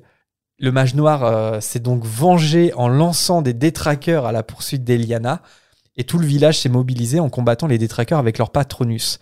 Sauf que les créatures sont bien trop puissantes et les villageois sont obligés de fuir avant que notre bon vieux Ilius fasse son apparition. Et malgré la petite taille euh, de sa souris patronus, en fait, il parvient tout seul à repousser tous les détraqueurs hors du village. Donc voilà, happy ending. Il finit par épouser Eliana. Voilà, en plus, il a la fille du village. fin de l'histoire. Et donc, la morale de l'histoire, c'est c'est pas la taille qui compte. voilà. Bah oui, c'est ce que j'allais dire. ce qui compte, c'est la force euh, de la joie que tu mets dans ton patronus. C'est pas la ça. taille de ton patronus. Non, c'est pas la taille qui compte. Mais t'as as cassé toute la poésie de cette, euh, cette histoire avec la taille qui compte. J'ai une, une autre discrétion, mais je sais, Vas-y, vas-y. Je sais pas si, si elle peut être intéressante. C'est dans un des précédents épisodes, le, le 19, je crois. Euh, vous parliez d'autres créatures qui sont pas évoquées dans, dans la saga en elle-même, avec un voile euh, qui enlève l'âme ou un truc du genre. Je sais pas si vous Eh bah, je l'ai retrouvé d'ailleurs, ouais. Est-ce que toi aussi, non? Ben, en fait, c'est quand, quand vous aviez parlé de ça, ça bah, justement, c'était au, au sujet des détraqueurs, le, le, d'autres créatures. Et avec Sirius, le fait qu'il y ait le, le voile, quand il tombe dans le voile, je me suis demandé si c'était pas ça. Ah, alors je pense pas parce que je pense que le voile au département euh, des mystères c'est euh, vraiment euh, c'est un voile particulier il n'en existe qu'un comme ça Ouais. et surtout on sait que c'est une créature qui se déplace en fait elle ne reste pas au même Ah ouais, endroit donc ça a rien à voir. Ouais. Je l'avais retrouvé parce que j'avais pas le j'avais pas le nom en tête ni rien, mais en fait ça s'appelle un letifold en anglais et en français ça a été traduit par un mort rempli. Et je crois que c'est une des créatures euh, qui, fait, qui me fait le plus flipper dans l'univers Harry Potter, même si euh, ça n'apparaît pas dans les livres. En fait, c'est une créature qui ressemble à une cape noire, qui glisse sur le sol la nuit, qui te mange, qui te digère et qui disparaît. Et en fait, une fois que tu t'es fait bouffer et qu'elle s'en va, cette créature, il reste plus de traces. Il n'y a pas de traces de la créature, il n'y a pas de traces de ton corps. Et en fait, tu as juste disparu. Et... Pourquoi tu précises qu'elle te digère? Parce que c'est précisé par, euh, euh, par Dragono dans Vie et Habitat des animaux fantastiques. Tu es digéré par la créature parce qu'en fait, le voile, il est tout fin. C'est un Mm. voile d'appel 1 cm d'épaisseur. Sauf que quand le mort rempli mange quelqu'un, et bah en fait, quand il part de la maison, il est beaucoup plus gros. Parce que Mm. en fait, euh, il est en train de te digérer à l'intérieur. Après, ça fait des petites billes noires par terre, en fait. Euh, voilà, une créature assez, assez terrifiante qu'on verra peut-être hein, dans les, la suite des animaux fantastiques, s'il y a une suite. Ah, j'espère tellement qu'il y aura une suite. J'ai eu tellement de plaisir lors du dernier film. C'est ironique. Bien sûr. Ouais. J'étais tellement fâchée. Euh, Enfin bref, après euh, toutes ces petites digressions dont je suis euh, forcément le principal auteur, comme d'habitude, on retourne euh, au chapitre. Mais en fait, comme, comme euh, vous allez voir, l'action, euh, ça se passe très très vite, donc il se passe pas grand-chose en soi. Donc c'est pour ça qu'on se permet un peu de, quitter ce, le chapitre un peu plus que d'habitude. Donc on retrouve, euh, on retrouve Sirius euh, sur les rives du lac et autour de lui, ce n'est pas un ou deux détraqueurs qui se font menaçants, mais près d'une centaine qui s'étendent dans une masse noire macabre. Le froid et le brouillard engourdissent rapidement les sens de Harry et Hermione. Harry hurle à son ami de penser à un souvenir heureux. Lui, Harry, se dit qu'il va aller euh, habiter chez son parrain et quitter les Dursley pour de bon, et tout en pensant de toutes ses forces à son parrain, il crie la formule Spero Patronum. Hermione euh, tente de faire pareil, mais elle est affaiblie par la horde de créatures qui abat sur eux un froid glacial de désespoir. Harry hurle la formule pour couvrir les cris de sa mère qui résonnent déjà dans sa tête, mais tout ce qu'il parvient à produire comme Patronus, c'est un mince filet d'argent. Hermione rejoint bientôt Sirius et elle s'évanouit. Je me suis dit à ce moment-là, en fait, Hermione, elle est pas du tout prête parce qu'elle s'est même jamais entraînée, en fait, Mm. à, je- à Non, jeter ce sortilège. Mais tu vois, moi, euh, tu lis le passage, et en vrai, j'ai- j'en ai, j'ai des frissons parce que euh, tu sens tout, toute la conviction, je trouve, que Harry a quand il dit euh, non, non, non, je vais habiter chez Sirius. Ouais. Tu sens que c'est le, le dernier recours, enfin, c'est vraiment son, son échappatoire, Mm. et je trouve ça très fort, en fait, comme scène. Ouais. Ouais. Un peu comme dans le film, quand il va. Quand il s'entraîne contre l'épouvantard, dans la version du film, il dit à Lupin qu'il s'imagine avoir une vie normale avec ses parents, comme s'ils étaient jamais morts. Là, on est un peu dans le même euh, style, en fait. C'est-à-dire que c'est pas un vrai souvenir, c'est juste qu'il se projette dans, Ouais. dans le futur et dire tout va, tout va bien aller, je vais rejoindre mon parrain, on va vivre ensemble. Et euh, c'est déchirant parce qu'on sait que ça n'arrivera pas. Ouais, c'est un peu la, la force du désespoir. Enfin, vraiment, tu vois, le, le cri de Spero Patronum, moi, je l'imagine vraiment comme qui vient des fonds des entrailles, vraiment un Ouais. truc de. Ouais, très très fort. Je- Enfin, j'aime bien cette scène. Ouais. Et qui est plutôt bien fait dans, dans le film aussi. hein. C'est vrai. Assez glaçant. Harry se retrouve seul et il tombe à genoux sur la rive du lac. Il n'abandonne pas pour autant et il tente avec les dernières forces qui lui restent d'invoquer son patronus en vain. Un des traqueurs s'approche près de lui et il parvient à faire disparaître la faible brume censée protéger Harry. De sa main décharnée, il soulève sa cagoule et ce qui se trouve en dessous paralyse Harry de terreur encore davantage. Là où la créature devrait avoir une bouche se trouve en fait un trou béant qui aspire l'air. Et à la place des yeux se trouvent des orbites vides comme la mort. Harry est dans le brouillard le plus complet, incapable de bouger, avec sa mère défunte qui continue de crier dans sa tête. Il tâtonne et trouve le bras de Sirius avant que deux mains glaciales lui saisissent le cou pour relever sa tête et aspirer son âme. Bon là, carrément, on est dans une scène euh, complètement effroyable Mm. qui fait froid dans le dos euh, à la lecture. Euh, je, me- je me demandais, c'est quoi, vous, la, la créature qui vous fait le plus peur dans Harry Potter? Est-ce que c'est les détraqueurs? Ou est-ce que, je sais pas, est-ce qu'il y en a d'autres Les inféries, les acromontules, les basidiques, les poltergeists? Il y en a pas mal. Est-ce que celle qui vous fait le plus peur, ça serait quoi? Laquelle?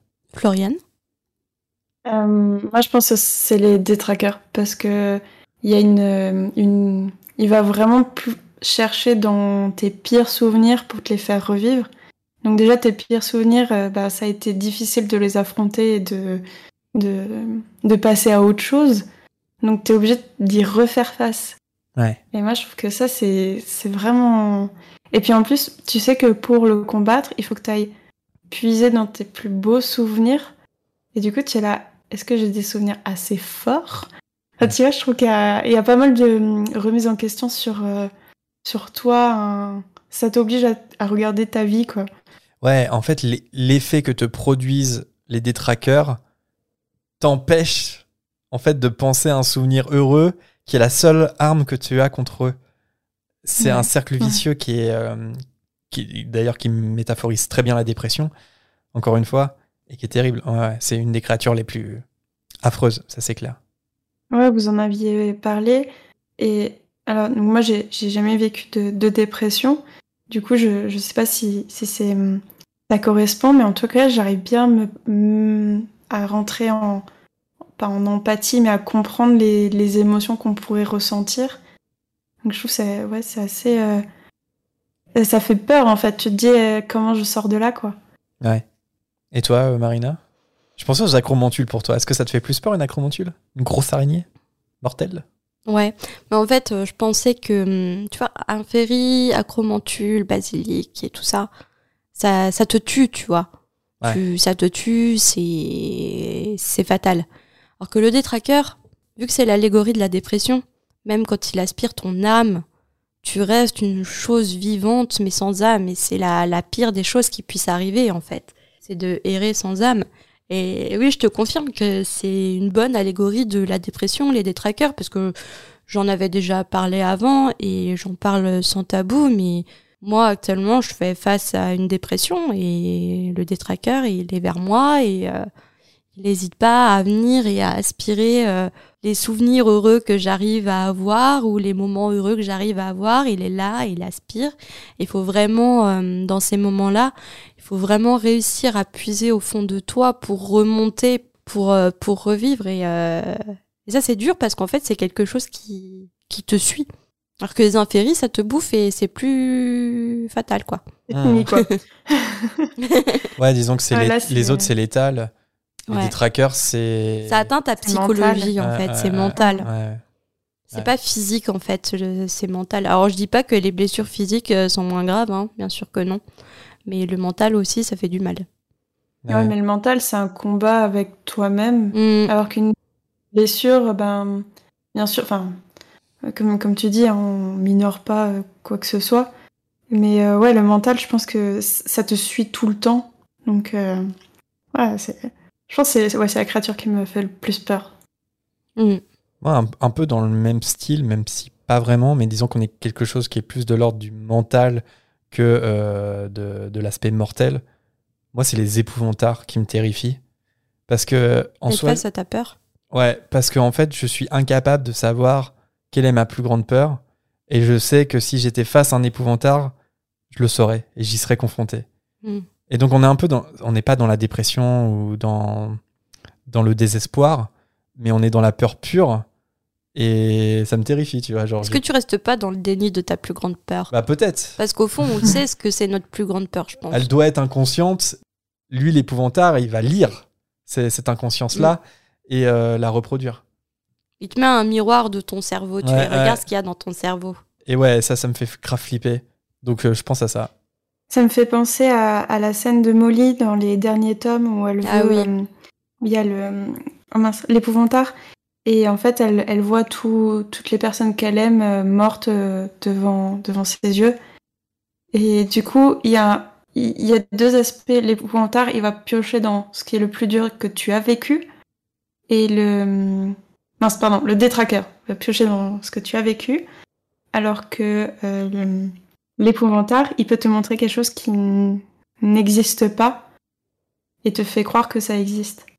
Mm. Ouais, c'est ça. Mais euh, tu sais, Marina, tu m'avais demandé au début de l'épisode des inspirations de euh, Harry Potter. Mhm. Bah, en fait, là, j'en j'en ai une. J'ai une, euh, une créature qui est à l'extérieur. Donc, c'est un, c'est un, un mini spoil euh, qui s'appelle un Elest. Donc, c'est basé sur, sur une, une créature mythologique. Et euh, chez moi, elle, euh, elle reproduit tes, tes plus grandes craintes. Et souvent, c'est pour les, les réaliser. Donc, c'est une illusion, mais qui va te t'amener toi-même à faire l'acte que tu Mm. crains le plus. Ok. Donc là, ouais, je pense qu'il y a une inspiration vraiment de, Mmh. Ouais. des, des trackers. euh, Inspiration inconsciente. Ouais. Prêt à mourir, Harry aperçoit alors euh, une lueur argentée et il parvient à ouvrir un peu plus les yeux. La lueur devient une lumière puissante et le froid commence peu à peu à disparaître. La lumière a la forme d'un animal qui galope à la surface du lac et qui semble repousser les détraqueurs aux alentours avant de revenir sur la rive opposée. Quelqu'un se trouve là aussi et caresse l'animal. Harry croit reconnaître la personne, mais c'est impossible. Et de toute façon, ses dernières forces finissent par le quitter et il s'évanouit en retombant sur le sol.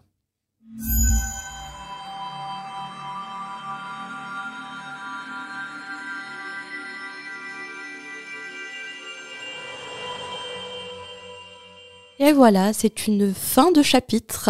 Court, mais digeste. Non, tu vois, ça vient toujours pas, donc je vais, je vais arrêter de chercher euh, une autre expression pour les chapitres courts. Brutal, on va dire. Il s'évanouit, pouf, brutal.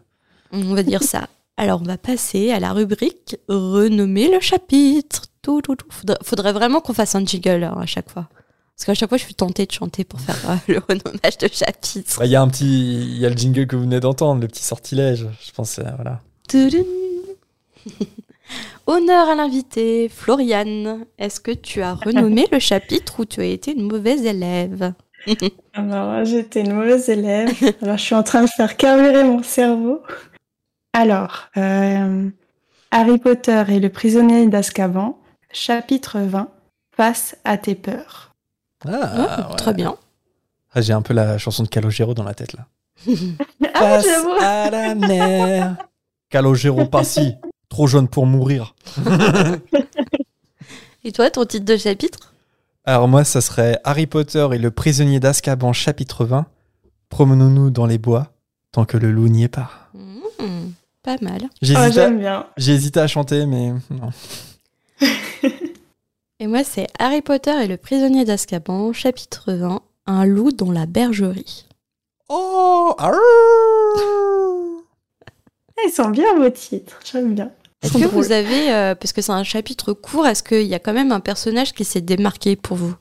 C'est dur là. Moi, perso, j'ai personne parce que ça a été tellement vite, c'est une succession d'actions. Ouais.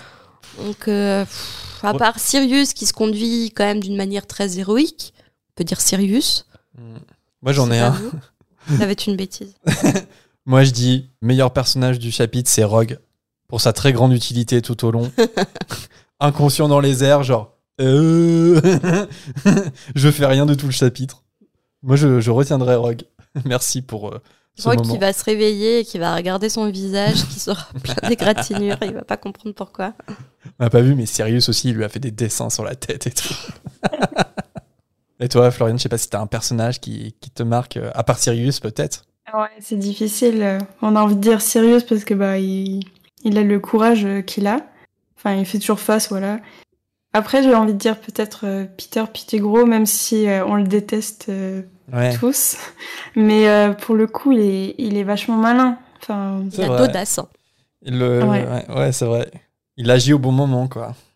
c'est ça. On peut pas lui Parce enlever que ça. tout, tout le long, euh, dans le chapitre précédent, il est, euh, il supplie, euh, on, le, on le voit comme vraiment inoffensif, en fait, vraiment, euh, même dans la façon dont ses, ses anciens amis le décrivent, euh, c'était toujours celui à la traîne, celui qui galérait, celui qui machin. Et puis, ben, là, pour le coup, c'est lui le plus, le plus malin. Ah ouais, non, c'est vrai. il profite, hein, mais. Non, non, mais oui, après, le meilleur personnage, c'est pas forcément un meilleur personnage dans la, dans la bonté ou dans les valeurs de ce qu'il fait. C'est aussi un personnage qui nous marque et Ouais, qui, re- qui sort du lot, quoi. qui sort du lot. Mm. Donc, euh, ouais, clairement, petit bon gros, ou euh, mauvais. euh, de les- du chapitre, c'est lui. tout- toute la suite de, de ce qui va arriver dans, dans, le, enfin, dans ce roman, tu te dis si, si Peter Pettigrew, enfin même dans la suite d'Harry Potter, ne s'était pas échappé à ce moment-là, et ben tout serait différent. Ouais. Il y a beaucoup de et si à ce moment-là. Et Ouais. si, Bah, et si Lupin avait bu sa potion? Et si Harry avait euh, pris sa cape d'invisibilité et qu'il l'avait pas laissé au pied du sol cogneur? Et si, il y a, il y a tellement de trucs. Et si euh, Harry euh, n'avait pas décidé de s'interposer entre Sirius et Lupin et que Queudevers serait mort? Et si, et si, et si, et si, et, euh, ça, ça fait exploser le cerveau. Euh, Pour le titre du chapitre, j'avais commencé à, à écrire et si. Ouais, ouais, ouais. Ouais, ouais. Ça joue à, à rien en fait, tout Ah ce qui ouais. se passe. Et si nous passions à la volière? Oh, Oh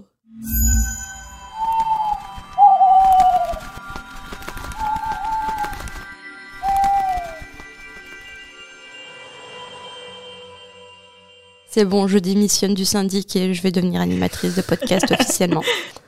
Lâchez le micro Boum Coucou le banquier. Alors, nous passons au premier hibou sonore d'Amélie. Coucou la fréquence. Euh, je me posais la question comment les sorciers qui n'ont pas d'elfes de maison, comment font-ils pour euh, en gros adopter leur elfe de maison? Parce que on sait que dans les familles, dans les vieilles familles de sorciers, comme par exemple les Malfoy ou les Blacks, les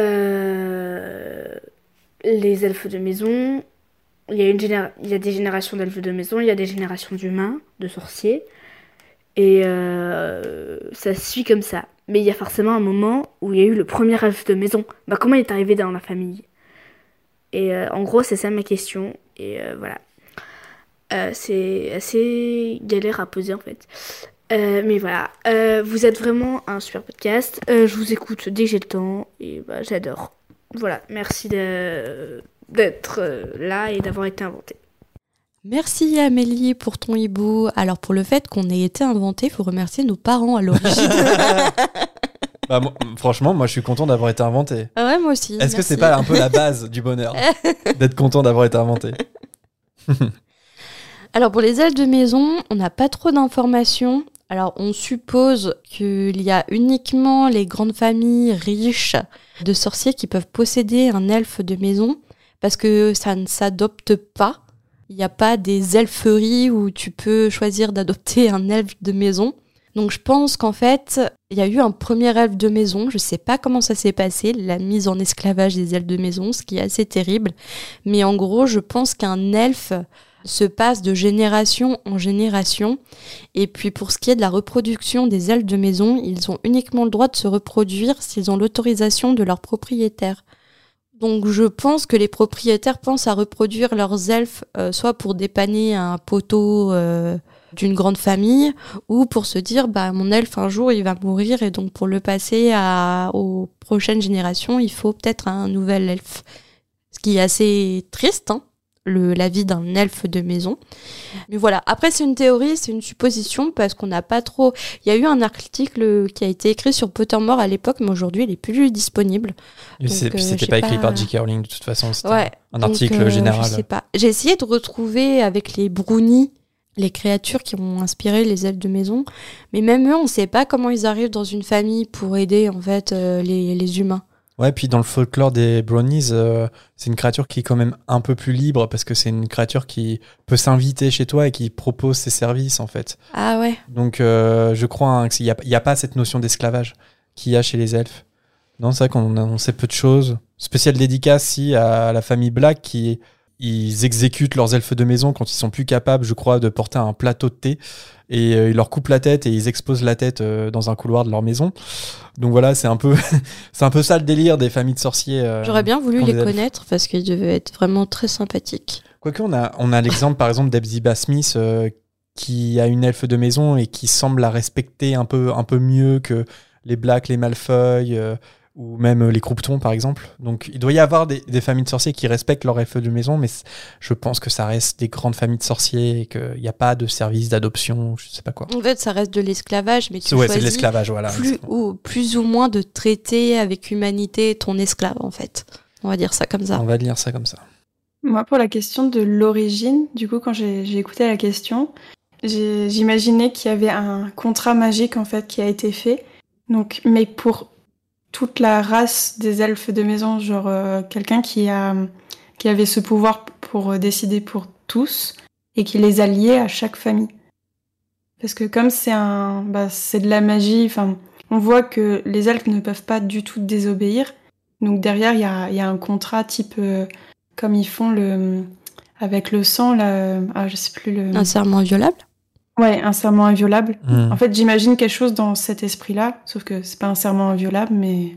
C'est vrai que peu importe euh, la forme que ça a, il y a une forme de contrat magique parce qu'on le voit bien, les elfes, ils sont contraints de euh, obéir aux ordres de leur maître. Ils ont un maître et ils peuvent pas faire autrement en fait. Donc il y a bien quelque chose qui est de, il y a bien une contrainte magique. Sous quelle forme, je crois pas qu'on sache.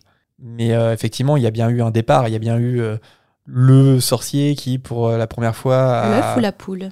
Ouais, voilà, bah, je pense que c'est là pour le coup, là, c'est forcément l'œuf. Euh, enfin, c'est connu. C'est les sorciers qui ont rendu euh, les elfes en esclavage. Après, sous quelle forme et qui a fait ça Ça mériterait un écrit original de J.K. Rowling. Mais elle n'en fait plus depuis longtemps. Donc, on peut toujours espérer. Et on passe au prochain hibou sonore de Mini Maraudeur. Salut la fréquence. Alors, euh, j'avais une remarque à faire à propos de l'accusation de Hagrid par Tom Jedusor dans la chambre des secrets. Euh, voilà. Alors, je voulais dire que, du coup, si j'ai bien compris, l'héritier de Serpentard, c'était euh, c'était un peu le descendant de Serpentard. Et donc, du coup, je me suis demandé pourquoi euh, est-ce que ben les autres élèves euh, ils ont ils se sont pas dit ouais mais euh, attends c'est pas possible parce que Hagrid sa mère c'est une géante et son père c'était un moldu donc il n'y a pas de rapport avec Serpentard si. Et donc ben voilà je voulais je me disais que c'était complètement débile du coup que tout le monde ait cru à ça à part Dumbledore. Et donc ben voilà je voulais avoir votre avis J'espère que mon message aura été euh, ben, compréhensible et qu'il apparaîtra très vite dans la volière. Sinon, je vous balance deux Avada Kedavra. Et euh, ben voilà, euh, des bisous. Continuez votre super podcast, hein, il est vraiment génial. Et à bientôt. Merci, Mini Maraudeur. Enfin, je sais pas si je dois te dire merci parce que c'est un peu flippant ta menace. Mais euh, tout va bien, tu as été diffusé. Hein, tu as été diffusé. Hein.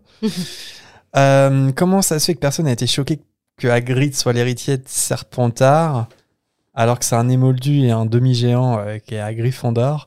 C'est une bonne question. En fait, moi je pense que le côté chambre des secrets et héritier de Serpentard, c'était c'était secondaire en fait à ce moment-là parce que je pense que l'école a surtout retenu que Hagrid avait été trop loin en amenant une acromantule à l'école, ce qui est vrai, hein. on peut clairement le juger là-dessus. Et j'ai même tendance à penser que la plupart des gens pensaient que c'était pas intentionnel, mais que c'était un accident. Et c'est peut-être pour ça que, que Dumbledore a pu le garder comme garde-chasse, euh, pépouze, quoi. Après, euh, parce que ça aussi, on en avait discuté, euh, comment ça se fait que Hagrid peut être garde-chasse alors qu'il est soupçonné d'être l'héritier de Serpentard. Je pense tout simplement que, certes, la Chambre des Secrets a été ouverte, mais qu'on devait surtout parler d'attaque à l'école et que quand Hagrid a été dénoncé, eh ben, il n'a pas été vraiment dénoncé comme l'héritier de Serpentard, mais plus comme la personne qui a fait rentrer une acromantule à l'école, quoi. Je le vois comme ça. Je sais pas si vous êtes d'accord, si vous avez un commentaire. Non. Euh, moi, je pense pas que les autres élèves ils savaient que c'était euh, euh, mi un demi-géant. un demi-géant, parce que c'est pas quelque chose dont ils se vantent. Au contraire, euh, c'est vachement caché. Donc je pense qu'il y avait que, euh, que Dumbledore qui le savait. Par contre, moi, l'autre question que j'ai, c'est plutôt bah, justement héritier de Serpentard. Et euh, Hagrid, il me semble qu'il était à Gryffondor. Ouais. Donc j'ai, moi, j'ai d'autant plus de mal à imaginer un héritier de Serpentard, même si bon, chaque, chaque individu a sa personnalité, finira Gryffondor. Après, quand on regarde Harry, les élèves à Poulard sont pas très malins quand même, parce que dans la chambre de secret, dès qu'Harry se met à parler fourche longue, tout le monde dit Ah, c'est l'héritier de Serpentard Ouais, mais je pense que c'est parce que euh, ça crée une panique générale, et puis à l'époque, il fallait trouver un coupable. Et Hagrid, euh, je pense que c'était un peu, il était un peu weird euh, avec ses, ses créatures, et du coup, c'était un coupable tout désigné. Et je pense que, je pense que c'est ça. Hein. Et je pense que l'histoire n'a pas retenu Hagrid en tant qu'héritier de Serpentard. C'est juste ça que. C'est euh, l'histoire a retenu que Hagrid euh, il avait déconné quoi. Mais le côté chambre des secrets, héritier de Serpentard, c'est passé sous silence, si bien que euh, c'est la raison pour laquelle certains profs, par exemple à Poulard, refusent d'y croire. Par exemple, le professeur Beans, il y croit pas, même s'il a vécu les premières attaques, il croit pas à la chambre des secrets. Il dit que c'est une légende. C'est bien la preuve que le côté chambre des secrets héritier de Serpentard avait pas été pris au sérieux. Nous dispute pas, hein, c'est pas notre faute. Hein, non, mais hein. c'est Mini Marauder, il m'a. Je sais pas pourquoi tu t'es énervé. Il m'a menacé avec. Euh, Après, c'est vrai que Beans, peut-être qui, enfin, ou les autres profs se disent que, ben, effectivement, c'était l'acromantule euh, qui était euh, à l'origine des attaques, des attaques. Même si en vrai, c'est pas la même façon de tuer. Ouais. Ouais. En fait, je pense que le côté ouais, Chambre des secrets est plus important au moment euh, d'Harry Potter que d'il y a 50 ans. Je le, je le dirais comme ça. Je pense aussi. Et nous faisons place au hibou sonore de Léa. Coucou la fréquence, je m'appelle Léa, j'ai bientôt 12 ans et je suis une grande potorette. J'ai été super heureuse en recevant le samedi matin une notification euh, d'un nouvel épisode de votre podcast. Ça un moment. Je l'ai directement écouté. Et du coup, je me suis posé une petite question lorsque vous avez parlé des euh, animagus et des étapes pour en devenir un. Euh, malgré mes nombreuses relectures depuis la première fois que j'ai lu la saga, c'est-à-dire à 8-9 ans, je m'étais jamais posé une question à ce sujet. Pour quelle raison McGonagall a-t-elle voulu être un animagi? On sait tous maintenant que les étapes pour y parvenir sont très difficiles et j'ai du mal à imaginer McGonagall lors de la première étape, c'est-à-dire avec une feuille de mandragore sous la langue pendant ses cours. Et du coup, euh, elle parlerait bizarrement, comme si elle avait un cheveu sur la langue, un truc comme ça. Ou alors, bonjour les enfants, euh, aujourd'hui on va parler euh, de la métamorphose, vous allez transformer une allumette en aiguille. Voilà, voilà, c'est tout pour aujourd'hui, j'ai encore plein de questions en stock pour vous, mais bon, je vais m'arrêter là. Passez le bonjour de ma part à l'invité, et surtout à Widzi et Sirius. Bisous ah oui, t'as un bonjour. Ah oui, je, je lui transmets euh, une caresse de ta part, là, elle est vers moi. Bah merci Léa, j'adore nos auditeurs, j'adore les, les hiboux sonores de, de, nos auditeurs, je suis fan. On l'a un petit peu coupé, euh, j'espère que tu nous excuseras euh, Léa. Alors pour McGonagall, pourquoi elle a souhaité devenir un, un animagus? On sait qu'elle a été grandement inspirée par son professeur de métamorphose de l'époque, Albus de Blumdor, Dumbledore. Oh, ça fait longtemps ah, Ça fait longtemps que t'as pas bugué sur Abus Dumbledore. Parce qu'il faut dire que Marina, en fait, euh, avant que les films soient au cinéma, en fait, tu le disais autrement. Tu disais pas Dumbledore. Dumbledore. Voilà. Dumbledore. Ça fait, J'aime trop. Ça fait longtemps. Et j'ai mis super longtemps parce qu'avant, je parlais pas beaucoup. Euh, c'est trop triste ce que je veux dire, mais je parlais pas beaucoup d'Harry Potter à, haute voix parce que j'avais pas d'amis qui, qui aimaient Harry Potter.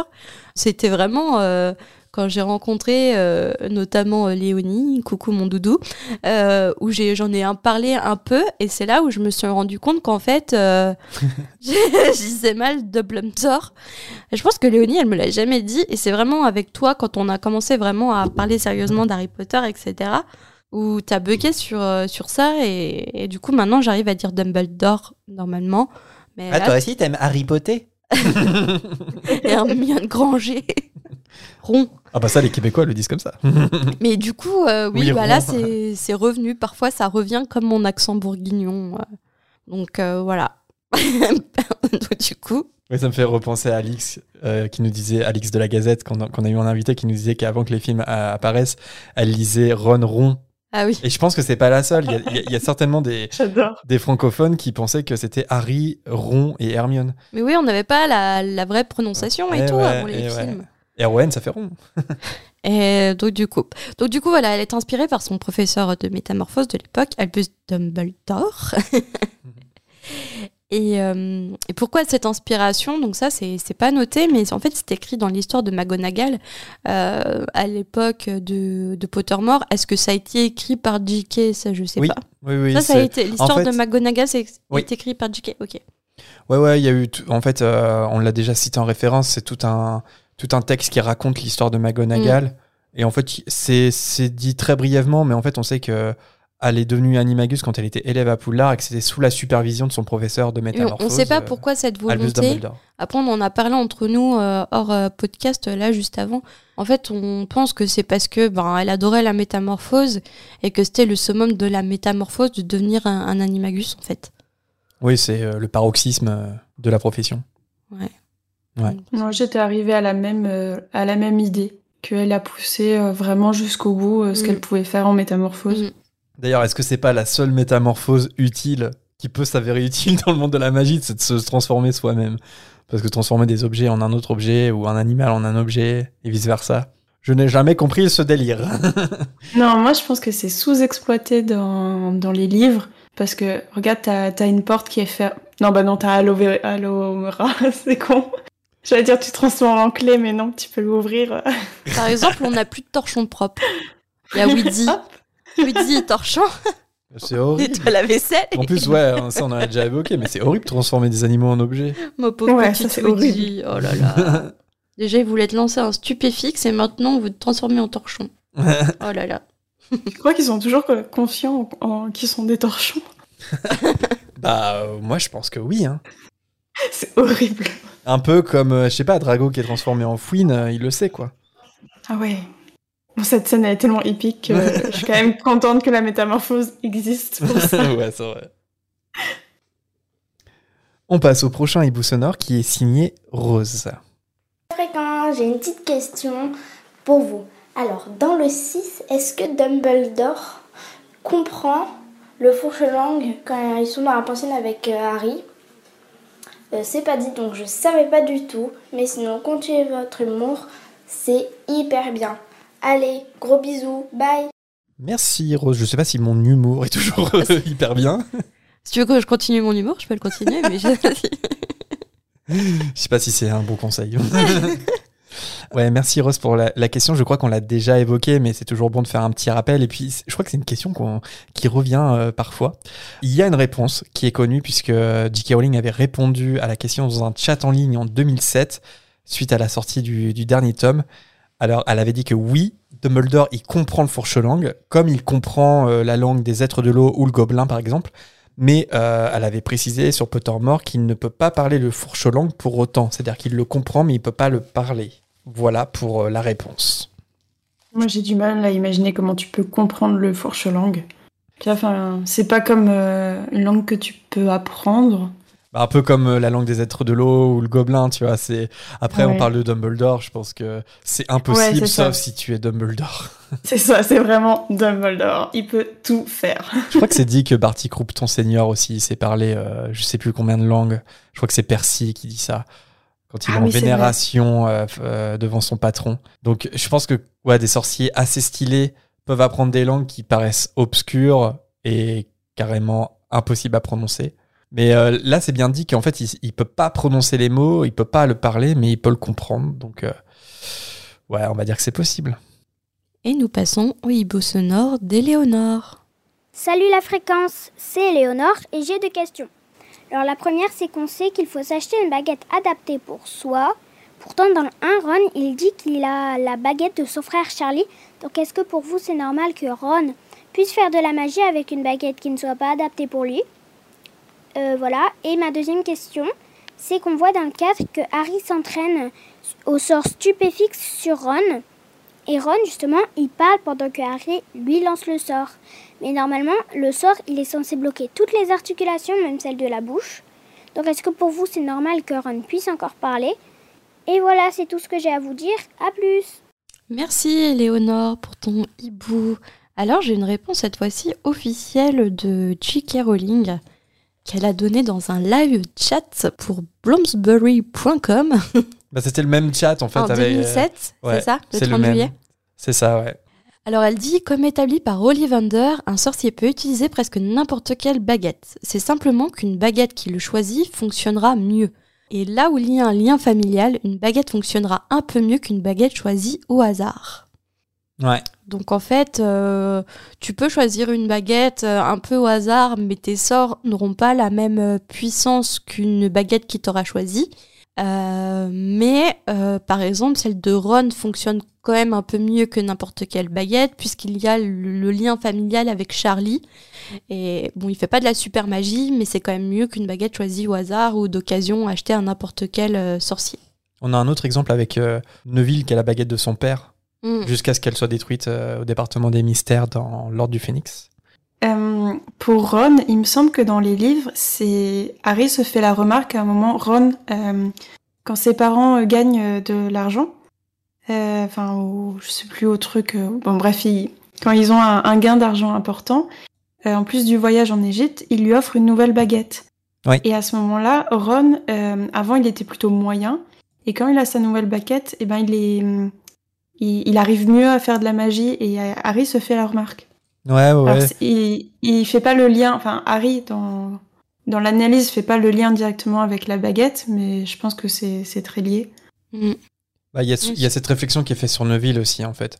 C'est de dire, ah, c'est un peu un cancre, et puis euh, bizarrement, euh, à partir du prince de sang mêlé, il se révèle un peu plus, jusqu'à les reliques de la mort.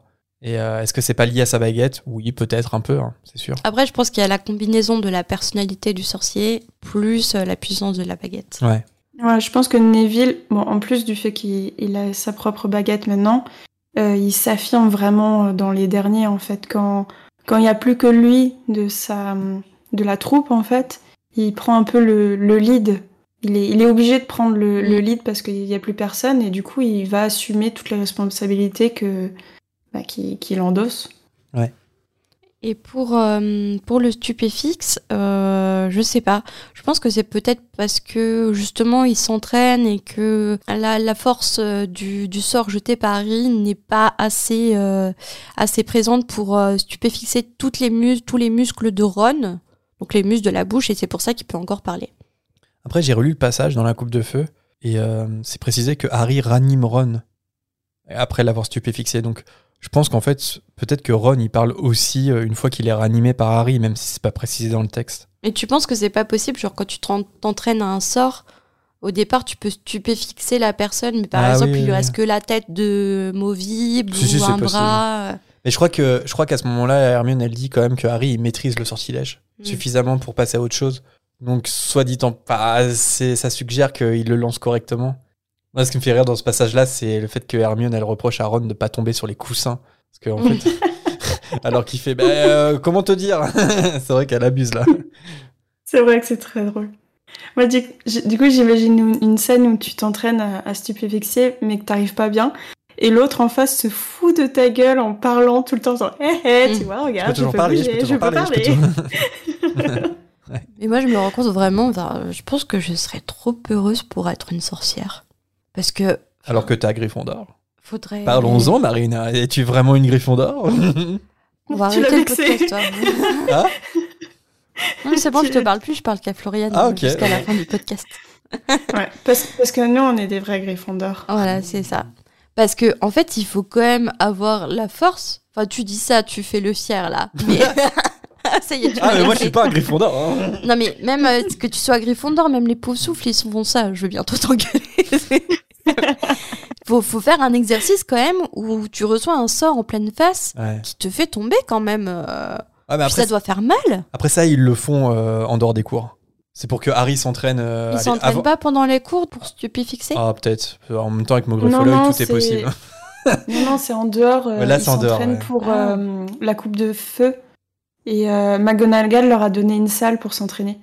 C'est avant l'épreuve du labyrinthe, je pense. Parce que Harry, du coup, il s'entraîne à un peu tous les sortilèges qui peuvent lui être utiles euh, dans ça le labyrinthe. super mal.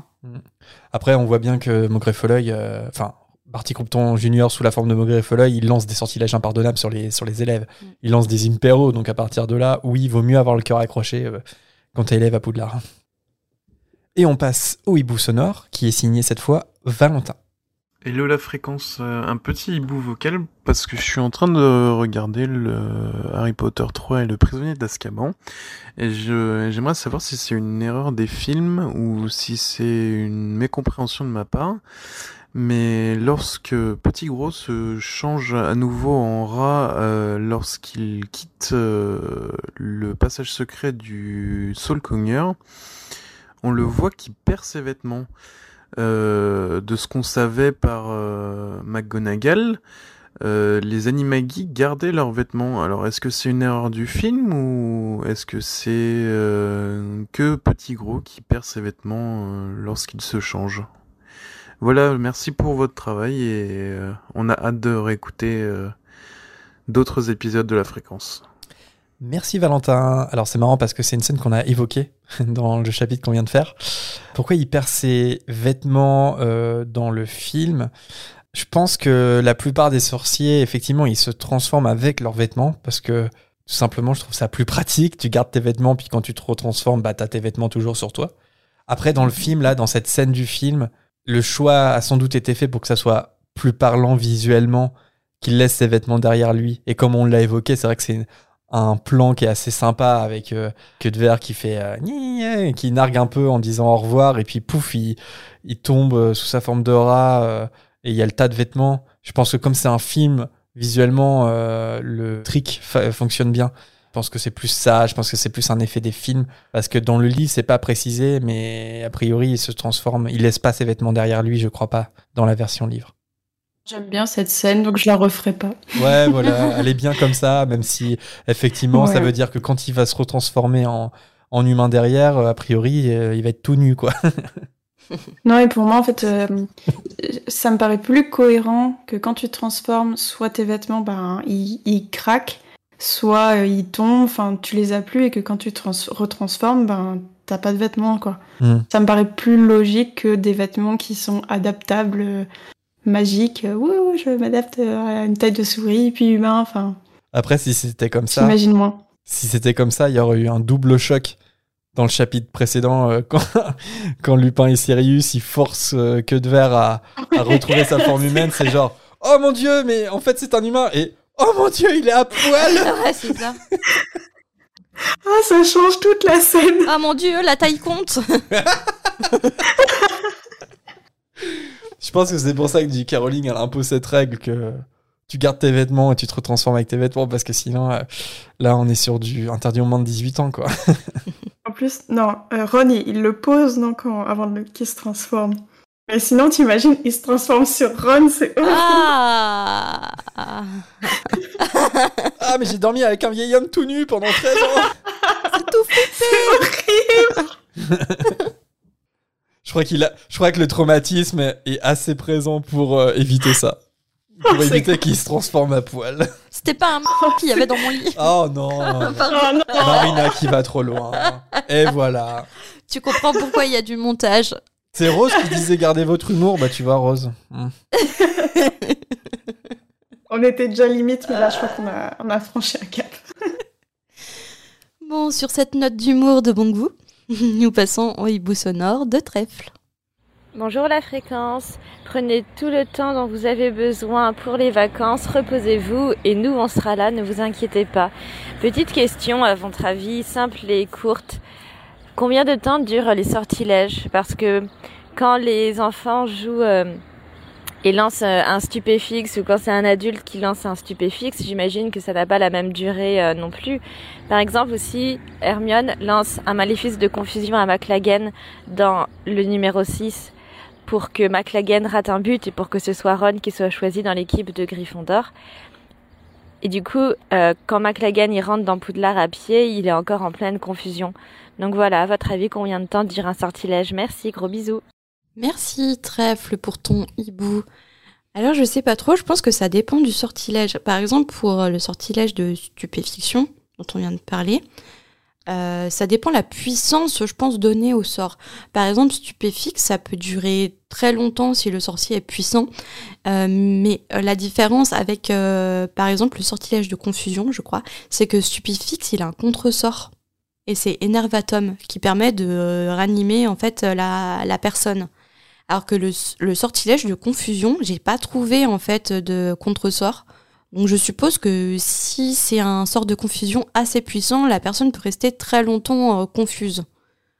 Ouais. J'imagine qu'il y en a un quand même. euh, Peut-être euh, Finite Incantatum, alors je sais que c'est un peu général, mais ça met fin un peu à tout type de maléfice. Ouais, j'ai pas trouvé contre-sort. Non, non, mais ouais, il y a peut-être pas de contre-sort à proprement parler pour ça. Mais euh, oui, je suis d'accord avec toi. Je pense que ça dépend de la volonté du sorcier, de ce qu'il veut faire, et puis aussi de sa compétence, quoi. Parce que bah, euh, c'est un sortilège de confusion que Hermione jette à ses parents? Ah non, Alors, elle non, non, elle Ah, efface sa mémoire. Non, à chaque fois on se trompe. Enfin, Non, elle ouais. n'efface pas la mémoire, elle modifie la mémoire. Ah ouais, Ouais. elle modifie. Mm. Ouais, sur Oubliette, c'est un sort qui est euh, hum, définitif. Bah, a priori, quand il est bien exécuté, oui. Parce que comme on le voit, euh, bah, euh, Il faut exemple... qu'il soit bien exécuté. Par... Ouais, c'est ça. Par exemple, Lockhart, euh, c'est un des rares trucs où il est bon. Et bah, quand il se prend lui-même son propre sort, euh, comme son sort il était extrêmement puissant, bah, il est instantanément gouste et a priori ils n'arrivent pas à le guérir. Mm. Donc ouais, en fait, il n'y a pas de règle en fait. Ouais, je dirais que ça dépend vraiment de. euh, Comment il est lancé, la comment, volonté ouais. et la puissance derrière euh, le sort. C'est ça. Vous avez quelque chose à, à rajouter? Non, je suis toujours resté sur le. Mais. euh, Ah Bon, bah, je crois que c'est euh, le bon moment pour mettre, pour mettre un terme à cette volière. Merci à tous pour votre participation active au podcast.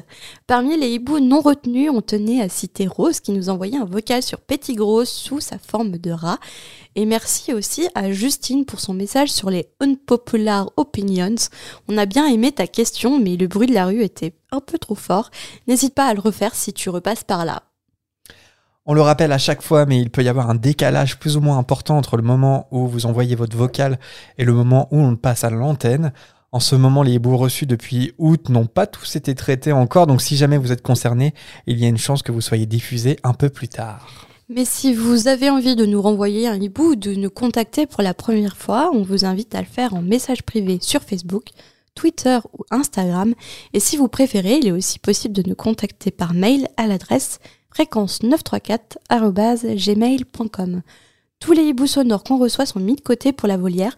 Pensez bien à faire environ une minute et pas beaucoup plus.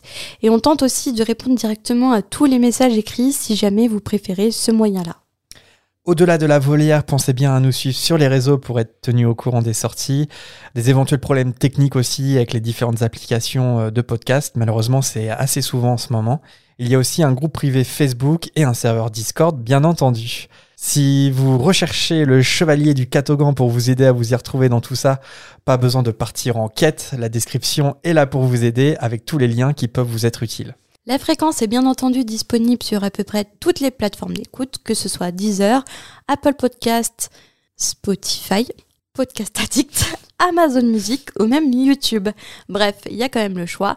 Certaines applis permettent de laisser des étoiles et ou un commentaire et c'est toujours un énorme soutien pour nous si vous prenez le temps de le faire.